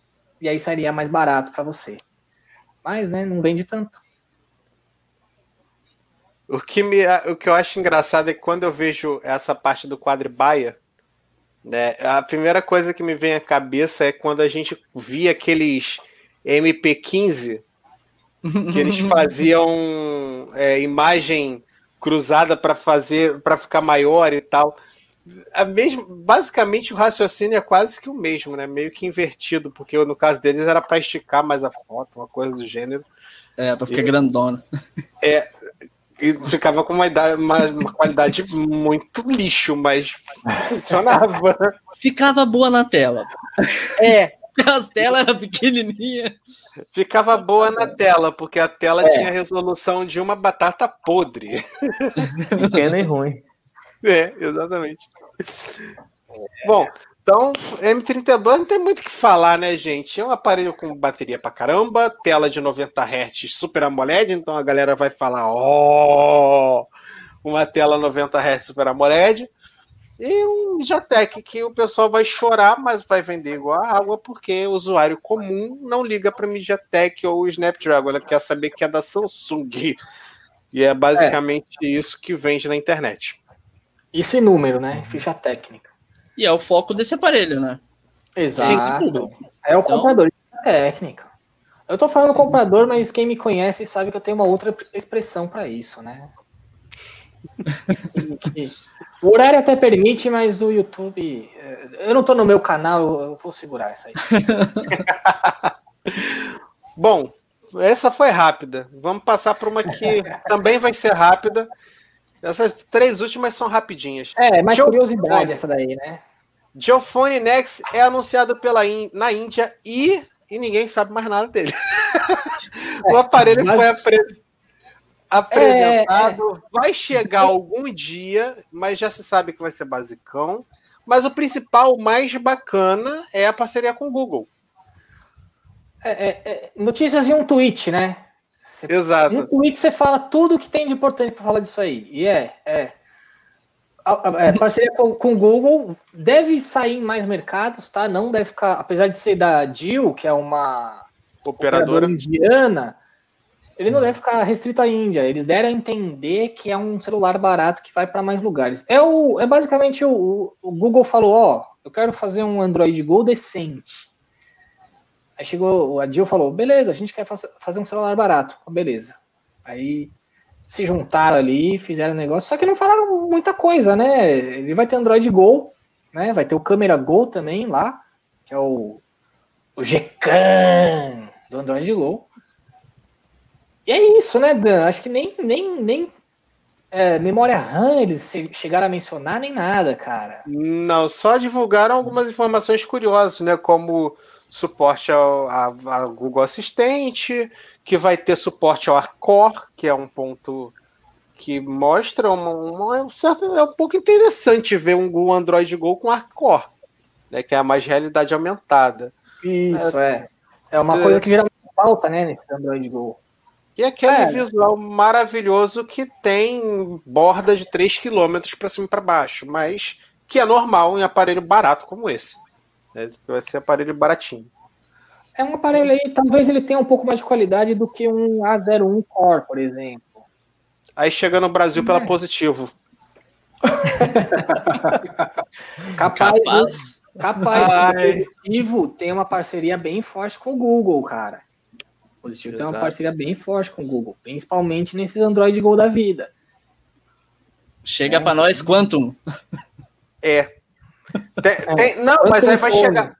Vai chegar como positivo mesmo, porque se você parar para analisar até Quantum, eles já desistiram de usar. Ah, ah, eu acho que a Quantum ficou muito queimada com a história lá do, do Quantum Sky. Eu acho que Decacor, potência demais. mas, mas o. Aí fica... para brasileiros. É. Tem três, tem três marcas que podem. Quer dizer, três que na verdade viram umas 300. Mas tem três marcas que poderiam trazer ele: a Multilaser, uhum. porque né, faz, tipo, faz o, o escopo ali de preço deles. É, só, só se tiver alguma coisa a ver com a Nokia aí, né? Porque multilaser não, tá, não tem, uma, não tem uma, uma proximidade, não, não demonstrou até hoje uma proximidade muito grande com o Google. É. A positivo, é. que, uhum. né, que é mais provável, e tem a TCL, que aí você coloca a TCL com um símbolo de infinito do lado, porque a TCL ela meio que fornece celular para todo mundo. então, uhum. você pegar, por exemplo, a Tectoy, é um TCL, é um Alcatel. Né? Você pegar outra. É, a, é a white label da galera, basicamente. Hum. É aquela coisa, tipo assim, é, você, é igual o, o, o Henry Ford falando que todo mundo podia comprar o carro da cor que quisesse desde que fosse preto. É mais ou menos a TCL. Você pode comprar é. da marca que você quiser, desde que seja fabricado pela TCL. É, é a TCL é da galera aí. E, né, como a gente já falou, câmera, uma câmerazinha de cada lado deve ser disponibilizado para venda só em setembro. Então, por enquanto, a é. gente não vai saber muita coisa. Mas é, é uma curiosidade. um anúncio de um anúncio, né? Ó, oh, a gente vai anunciar em setembro esse cara aqui. Se alguém, vazio, né? se alguém anunciar alguma coisa antes, saibam que a gente já tinha falado que ia fazer isso. É, é isso, isso. Isso me lembra muito aquele, aquela notícia do, do, do Marca. Vidani avisa, estáis avisados. É basicamente isso, né? Google avisa, estão avisados. Vamos lançar um, um, celular aqui com a Jill, tá? Em setembro. Mas ser lançado. Isso aí me parece o Passion Fruit do Mr. Você The Boss. Se vocês não assistiram, dá uma conferida lá. O, o comercial extremamente honesto. O telefone que ele diz que não compre porque ele não tem câmera, não compre porque ele não sei o que, não compre porque não sei o que lá. Vale a pena vocês olharem. Mas, mas sabe que isso curiosamente dá certo? Porque tinha um. Ah, isso é uma curiosidade. Acho que era pé de pano multimarcas. Eu não me lembro qual era o nome da loja exata. Mas o cara fazia só comercial detonando os carros. O que, que aconteceu? O cara viralizou na internet e começou a vender carro pra cacete. Ele falou assim: não, essa Fiorino tem uma tem engate de marcha mais curto do que do que coice de porco. Eu ficava. Deu certo, o moleque, o moleque virou tipo celebridade do marketing por causa disso, porque ele zoava todos os carros. Esse carro aqui tem um porta-mala grande, caso você queira carregar um corpo, eu não sei o quê. E tinha uma Pathfinder que não vendia para ninguém, porque era, era encalhado, então tudo era meme com a Pathfinder para tudo que era lugar. Cara, era, era muito zoado. Eu vou depois vou achar, vou mandar lá no grupo para vocês verem. É, é, é, bem aleatório o negócio. Mas é, daria, eu acho que daria certo, dependendo da zoeira, daria certo. É. E para fechar, a gente teve a LG também a nível de curiosidade, é só uma passada rápida para dizer, a LG lançou aí mais TVs, né, lançou a nova linha OLED e a QNED Mini. Até teve mais, uma... até mais. Lançou teve também até mais, né? o HD, é, o HD e NanoCell também. Também. É, Inclusive teve uma mais focada ali para gamer, foi a C1, C... É isso? isso, a C1. Minha, minha memória não tá tão ruim. É, que né, tá ali pensando ali em atender a galera do PlayStation e do, do Xbox, né? O pessoal gamer. Então, novidades aí no mercado de TVs, briga esquentando, né? A gente vai ver aí também briga esquentando, porque vai é, chegar coisa, aí a Toshiba e, né? Uma coisa curiosa dessas TVs da, da LG é que todas essas linhas, basicamente, ela anuncia como a, a nova, não, não com essas palavras, mas a nova sensação do mercado de TVs. As OLEDs são, nossa, é o futuro da televisão. A Kennedy, nossa, é o futuro. A NanoCell é o futuro da. o futuro? O futuro tem três negócios diferentes? Como é que é? Como é que é isso aí? Explica melhor um pouco aí, LG. Eu sei que, eu sei que faz sentido dentro da cabeça de vocês, mas precisa explicar um pouquinho melhor essa questão aí. É, é porque eles se baseiam no, no comercial de final de ano da Globo, né? Que diz que o futuro já começou. Bem isso. Então eles vão reciclando. Pô, é, é, tipo isso, cara. Eles o cara investiram, do marketing, o cara É, do marketing fica sem criatividade. Investiu É, muito na fábrica e pouco no marketing. É, é igual quando eu jogava, quando eu participei de um, de um negócio do, do Senai, Sesc, era Senai, acho eu, que tinha que administrar uma empresa, aí você tinha que ir regulando quanto que você gastava com investimento, quanto que você jogava com marketing, então dava para você jogar tudo em investimento e zero em marketing, porque não vai vender. É, pois é. Precisa de marketing, né, cara? Basicamente é isso. E a gente está falando de uma empresa que conseguiu né, fazer essa proeza na linha de smartphones. Então, toma cuidado. O, o Mas- buraco é um pouco mas o- mais embaixo com a LG. aí vende, acho que é, aí vende bem, aí vende bem. O, o, o, o, o- eu acho que o celular o problema foi o contrário. Eles esqueceram do, do, do investimento em fábrica e, investi, e botaram tudo em marketing. Exato. Aí lançaram sempre o mesmo aparelho por três anos. E aí o marketing tinha que ficar, né? Ah, não, é novo, é novo. Veja só, veja. o marketing é assim, olha, colamos um Pedium do lado na traseira do aparelho. Para ver se a pessoa esquecia que tinha P22 naquela porra. É, então, era meio isso mesmo. Mas é, é isso, LG aumentando o catálogo de TV e a briga tá esquentando, porque a gente tá vendo a LG lançando aparelho, é, TV, TCL também deve lançar mais alguma coisa por aí em breve. A gente tem Toshibas voltando ao mercado brasileiro com a Multilaser é, e com a Hisense, né? Ah, cara, a OC entrando no Britânia mercado. lançou. Britânia. É, TV. Existe um risco aí da Realme em breve, em breve não, né? Nos próximos anos também entrar no mercado de TVs, porque ela quer fazer o ecossistema completo aqui no Brasil também. Então, é, mercado de TV vai dar uma briguinha bacana nos próximos anos. Então, É, entra com aquilo que eu tava falando mais cedo, né, cara? Ah, a tendência é mesmo o, o celular acabar ficando meio, meio escanteado. Então, muita gente vai acabar usando meio que a televisão até como, de repente, o assistente virtual, o, o hub da casa inteligente. Acho meio esquisito, né? Porque a televisão vai ficar ligada o dia inteiro. É, eu acho, lado, Tem gente que deixa a televisão ligada o dia inteiro, então...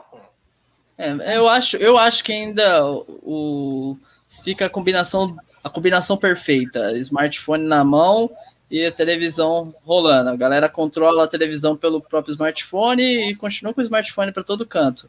né? O que vai acabar escan- escanteando ainda mais o PC, o notebook, né? Que a gente já viu nos últimos anos acontecendo isso. Né, e fica mais para público específico, né? Igual a gente, produtor de conteúdo, a galera que tem que trabalhar nas empresas, né? Que eu vi de gente penando, tendo que voltar a trabalhar e esqueceu até como, como faz para digitar direito no, no computador, porque está acostumado só com dois dedos aqui no, na tela do celular. É. Entendeu? É, Então, tem isso, né? A melhor coisa, você tá com a televisão ali, e a rede social aqui no celularzinho aqui, ó. Só. Você nem assiste mais televisão, na verdade, né? você só escuta. O que as pessoas estão falando do programa que você tá assistindo? A TV virou um rádio. É, é, tipo isso, cara. Porque assistir TV mesmo. Quando, quando que você para pra assistir? Tudo bem, Netflix, HBO Max, a vida. Talvez até você dê uma parada pra assistir. Mas, cara, as pessoas ficam na televisão pra ficar no celular escrevendo e postando nas redes sociais sobre o que ela tá vendo. E, e, e vendo comentário das pessoas. Futebol mesmo, eu quase não assisto. Tirando o jogo do meu time, que aí eu paro pra realmente assistir o jogo. Mas muito jogo de futebol, cara, eu não assisto o jogo em si, eu fico no celular. Lendo que as pessoas estão falando sobre o jogo que eu tô assistindo. Não, que você tá escutando. Eu preciso ver o que as pessoas estão falando do jogo, eu tô assistindo ele. Né? Às Acho vezes é eu me obrigo a a- assistir filme legendado para poder prestar atenção e largar o celular. É, não, eu acho, é eu acho que tem um pouco a ver da, da, da, questão da pandemia, né? A gente não tá. Eu, eu ia muito em casa de amigo e ficava lá televisão, a gente tomando cerveja e conversando. Só que aí, fez ou outro, se dava uma olhada na TV. Hoje em dia acho que nem uhum. tanto, né? Esse... Só naqueles lances mais agudos, né? O narrador dá aquela levantada, assim, alguns tons, você fala, opa, é lance bom. Aí você presta atenção, mas.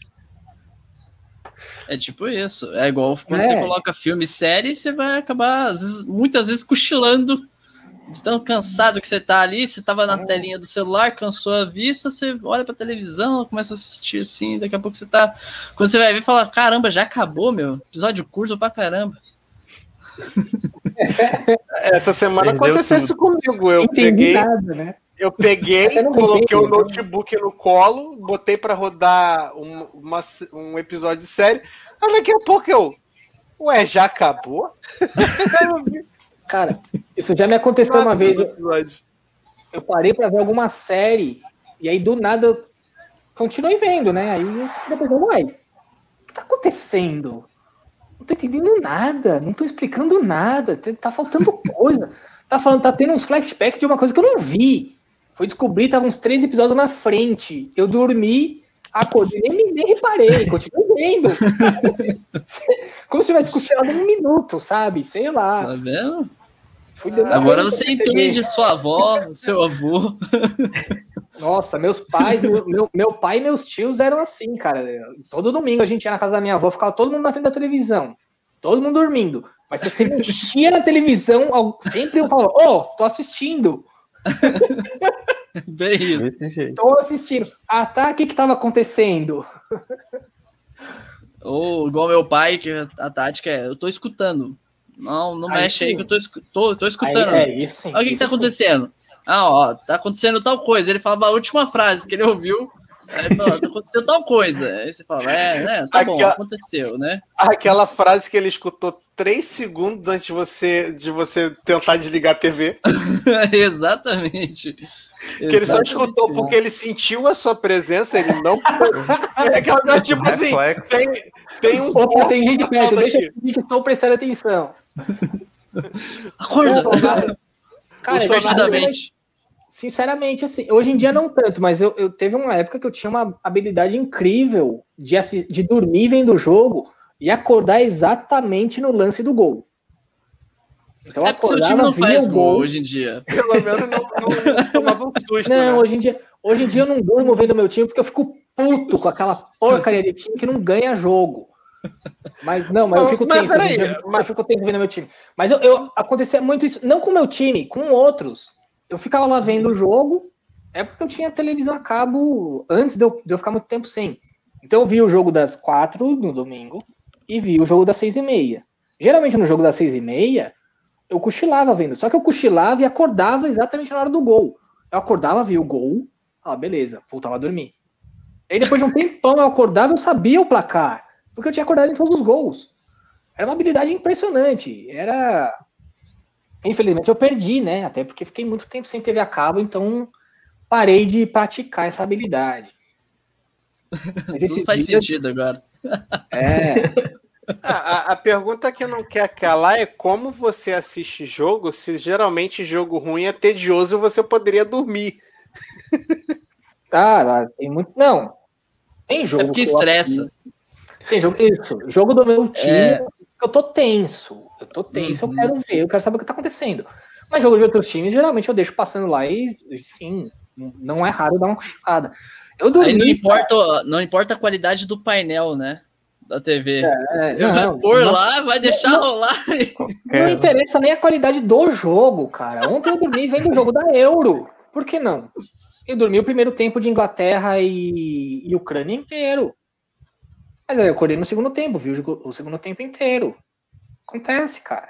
Você, cara, quando você trabalha 44 horas semanais, qualquer momento que você tá parado, não fazendo nada, você dorme. Uhum. Pô, você vai, eu vou pegar um ônibus, eu vou dormir.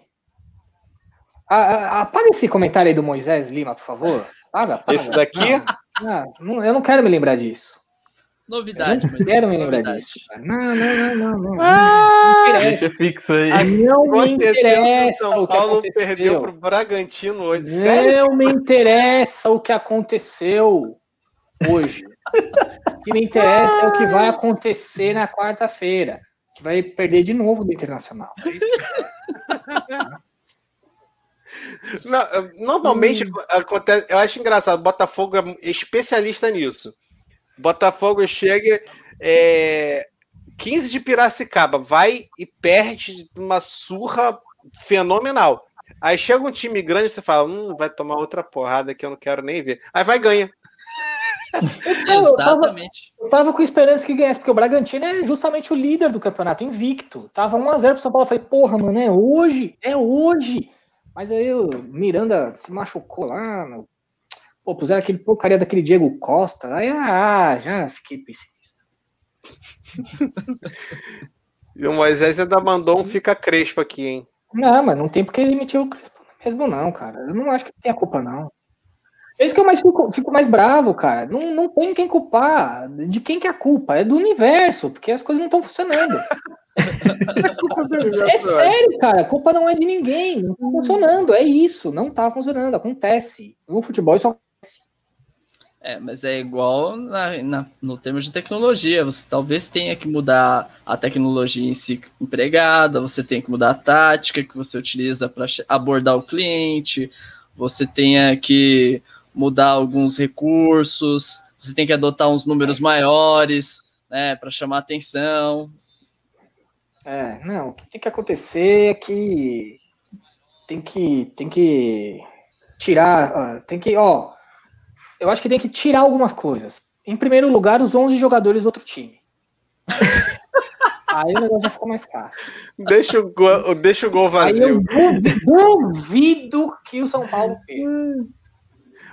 Oh. Será? Tem, tem oh. uns aí que vão Eita. dar fio de gol, hein? Ó, ó, cara. Ah, ah, Prefiro voltar lá pro Geofone. É pior, cara. Olha o Grêmio. O Grêmio tá pior. O Grêmio tá... Com Douglas Enfim. Costa. Não, é só para constar, a Lilith falou que também tem esse hábito de deixar a TV ligada e ficar mexendo no celular. Só lembrando, gente, a gente está entrando numa época de racionamento de energia. Então, assim, prefira é, ficar em um só para uhum. economizar energia aí. E uma coisa que vale a pena tomar cuidado aí, falando muito sério e entrando nessa parte de, de tecnologia, de economia de energia e de TV, quem tem TV LCD, que eu acho que LCD, a, a OLED você precisa deixar ela ali meio que ligada mas aquelas TVs LCD que você deixa que você percebe que se você apertar ele liga rápido a TV, toma cuidado porque isso consome uma energia monstruosa. Eu descobri isso quando eu fiz o review da TCL P715. Eu deixava ela direto ligada em stand-by, né, digamos assim. Só que o stand-by dela é, como, é igual o celular que você só dá um toquezinho no, no, no power, ele continua ligado. É a mesma coisa.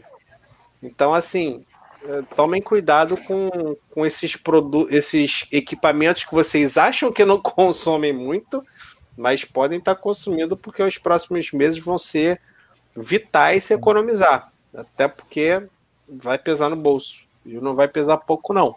Então... Essas. É, ou pouco, ou pouco voltando. falando de pouco ou pouco voltando.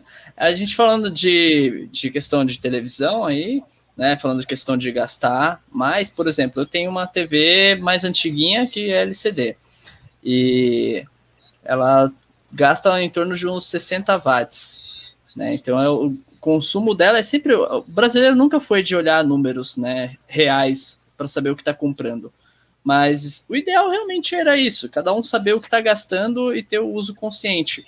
Na minha televisão eu sei que gasta 60 watts, meu notebook é gamer, né? Eu sei que a fonte dele é de 180 watts, mas eu sei que ela que no consumo ali, renderizando, jogando, quando está no talo, eu não vou usar o 100% que está na fonte. Eu vou usar 90%, 10% se perde, né? Então, eu sei que pelo menos 180 watts, pelo menos eu vou poder contar aí que vai ser o gasto na conta. Então, isso é uma coisa interessante, até um, talvez uma pauta interessante para trazer aí no canal, fazer com que a galera tenha uso consciente da energia. Eu estou começando a fazer isso por conta de um outro projeto, que é montar uma, um motorhome, né? Fazer de uma van um motorhome e comprar placas solares.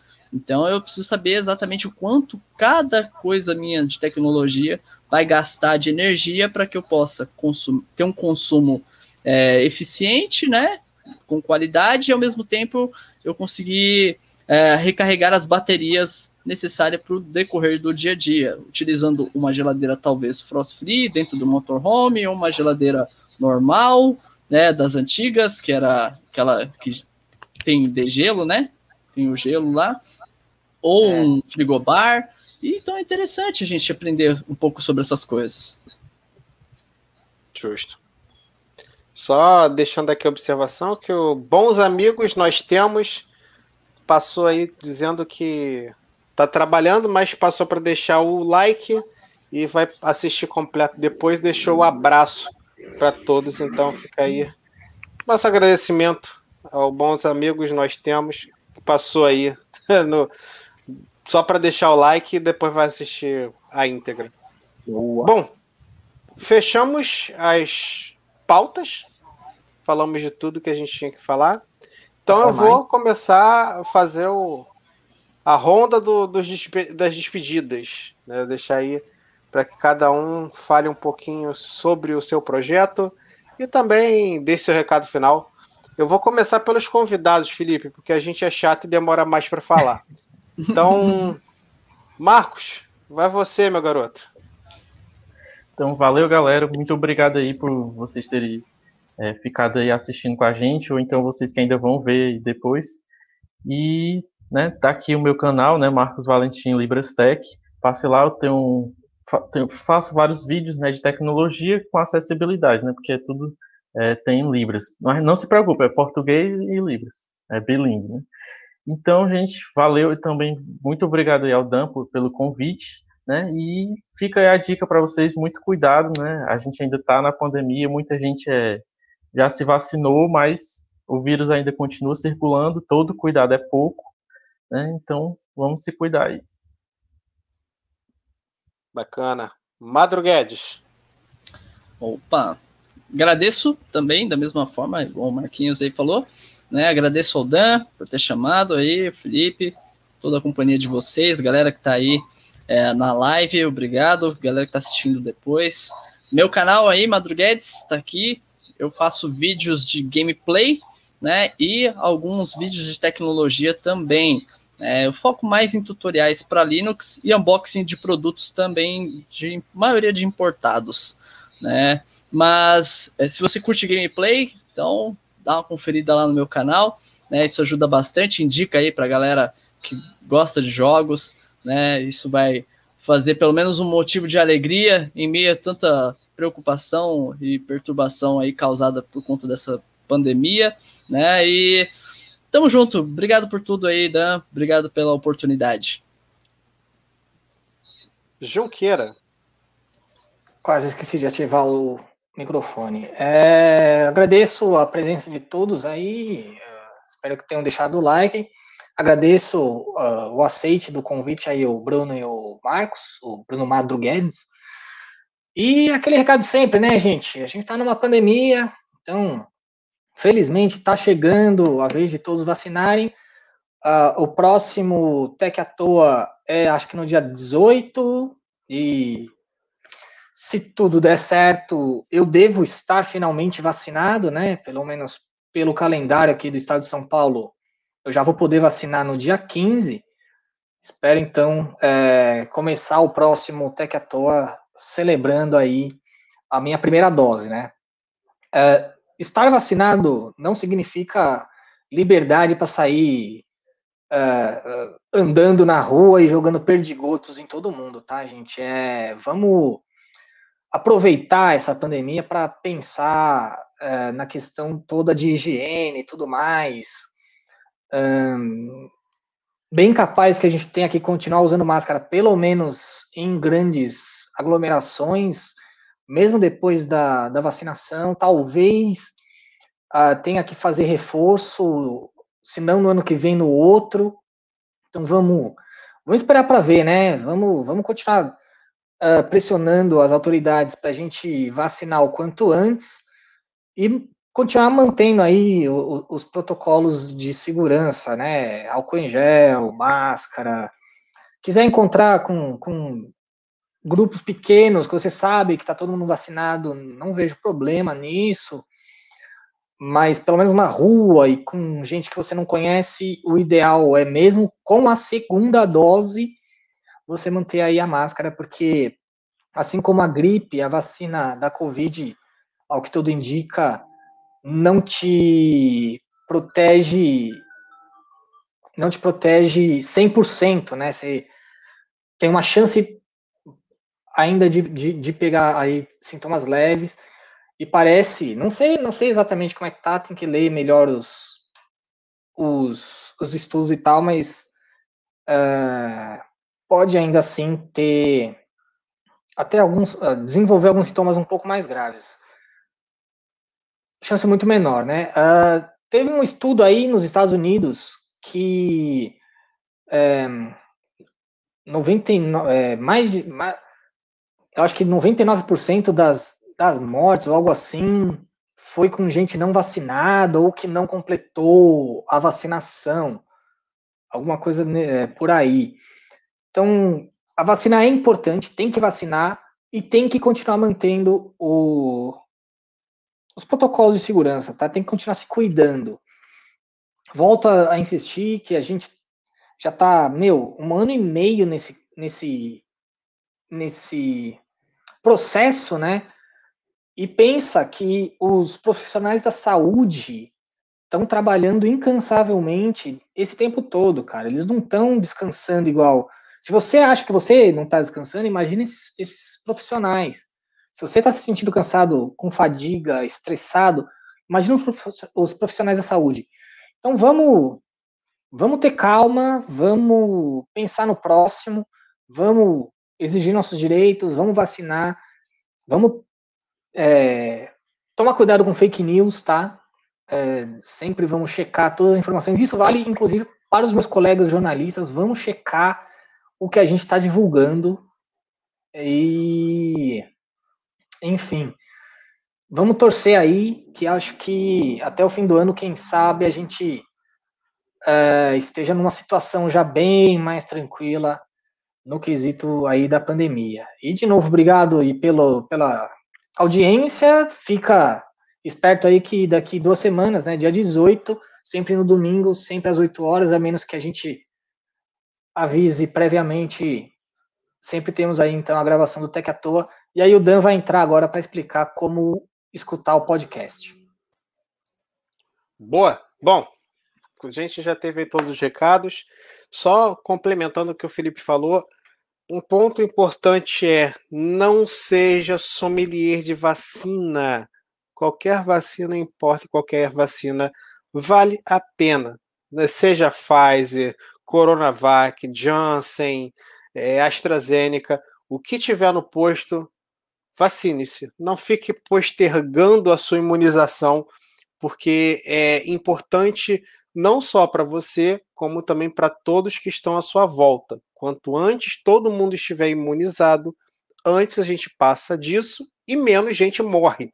Então, não fiquem com essa história de ah, eu quero vacinar A ou vacina B. Eu sei, todo mundo tem preferência por uma vacina, mas nem sempre dá. A gente está numa escassez absurda e não é momento da gente ficar transformando vacina em peça de roupa que a gente escolhe qual é a melhor cor. É hora da gente tomar a vacina e se imunizar. E aí, quando todo mundo estiver devidamente imunizado, a gente vai ter aquela tal dita imunidade de rebanho, que aí todo mundo vai ter uma tranquilidade a mais e poder se livrar de utilizar máscara, que eu sei que incomoda muita gente. Eu me incomodo quando eu saio na rua, mesmo eu sabendo que não existe nenhum problema na máscara em si, mas eu me sinto angustiado. Então, é, eu sei que tem muita gente que compartilha desse, desse mesmo problema, que não é um problema, é mais uma piração nossa da cabeça do que uma, um problema propriamente dito, mas isso só vai acontecer quando a população se imunizar. A gente já viu aí casos que foram comprovados, né? O caso Serrana e outros casos aí de cidades que fizeram imunização em massa e os números caíram vertiginosamente. Então, é importante que cada um tome a sua vacina quando possível e não fique escolhendo. O que tiver é o que tem que ser aplicado. Não fique nessa de escolher, porque não ajuda em nada, nem a você, nem a sociedade. Então, todo mundo perde com sommelier de vacina. Com relação ao podcast, como sempre a gente repete, o podcast sempre está disponível em todas as plataformas, quase sai errado, de streaming. Então, Deezer, Spotify, Google Podcasts e por aí vai, além da skill da Alexa. Então, se você quer é, utilizar o seu dispositivo Echo, você pode instalar a skill do Tech à toa para que ele reproduza automaticamente para você, caso seja de seu interesse. Assim como você pode seguir nos principais serviços de streaming de áudio o podcast que normalmente sobe na segunda-feira o episódio que a gente está rodando hoje, né? Então, rodou hoje, amanhã deve estar tá no, no, no, programa de, de streaming. Salvo o caso do YouTube fazer alguma lambança, o que é muito comum, para falar a verdade. Mas, de maneira geral, é isso. Sigam os canais, todos estão é, marcados aqui embaixo na descrição. Então tem lá o arroba do Felipe, tem o arroba do Madruguedes e tem o arroba do Marcos Valentim. Se você está ouvindo o podcast é, nos aplicativos de streaming, os links geralmente ficam marcados na descrição do, do episódio. A gente tem tentado manter esse padrão para facilitar de vocês localizarem a gente. E na semana que vem, na semana que vem, na, o próximo episódio que o Felipe bem lembrou que vai ser no dia 18, provavelmente vai ser no canal dele, do Felipe. Então, fica de olho, porque, como eu disse, o Gustavo não está mais no rotativo fixo. Entre nós. Exato, morreu. Mamãe no céu tem pão. Ele, por sinal, ele ficou um pouco revoltado no começo, quando eu falei, quando eu explanei que ele estava fazendo treinamento para é, curso de blogueirinha e me chamou de corno, mas não tem problema. É, tem que entender que é verdade todo brasileiro é um corno em potencial, e corno é uma, uma prova de. Nem, to, o homem que não é corno é um homem sem armas. Chifre é uma arma, rapaz. Seja corno. Chifre não existe, né? É uma coisa que botaram na tua cabeça, então. Exatamente. Eu agradeço, agradeço demais o Madruguedes, agradeço demais o Márcio Valentim. É um orgulho ter vocês aqui no, no meu canal hoje, ter participado desse bate-papo o Bruno, que é um cara que corre atrás demais, eu vejo que às vezes é quase impossível dele produzir conteúdo e ele dá um jeito, é, é, é louvável o, o foco dele para isso. E uma, o Marcos Valentim, que é, que é, é uma preciosidade no, no YouTube para mim, pela, pela atitude. Eu nunca tinha pensado que eu conseguiria ver um trabalho tão interessante quanto o dele, que é de você pegar algo que ninguém tinha pensado antes. É um, um, um, nicho que realmente deveria ser mais explorado, que é o de você transformar o conteúdo de tecnologia para pessoas que não conseguem nos ouvir. É, é, é, assim, é tão absurdamente óbvio que ninguém pensou. E o Marcos ele teve essa, essa, essa, delicadeza de observar isso e, e criar o projeto dele. Então, quem é, não segue, siga, dê, apoie o projeto dele, porque é super vale a pena. Mesmo que você não tenha uma deficiência auditiva, o fato de você estar seguindo ajuda ele a conseguir é, evoluir o trabalho dele e também de conseguir trazer mais conteúdo para a audiência dele. Então, sigam os canais, é, conheçam o projeto de cada um e, obviamente, conheçam também o podcast e se inscreva nos canais e também passa lá nos grupos do Felipe e no meu no Telegram. A gente está lá sempre conversando com os seguidores, então é um jeito a mais de vocês falarem com a gente. Bom, a gente encerra por aqui. Agradeço a presença de todos, espero que todo mundo tenha lembrado de deixar o like, se não deixou, paciência. E nós nos vemos daqui a 15 dias na próxima live lá no canal do Felipe. Valeu e boa semana para todo mundo. Valeu, galera.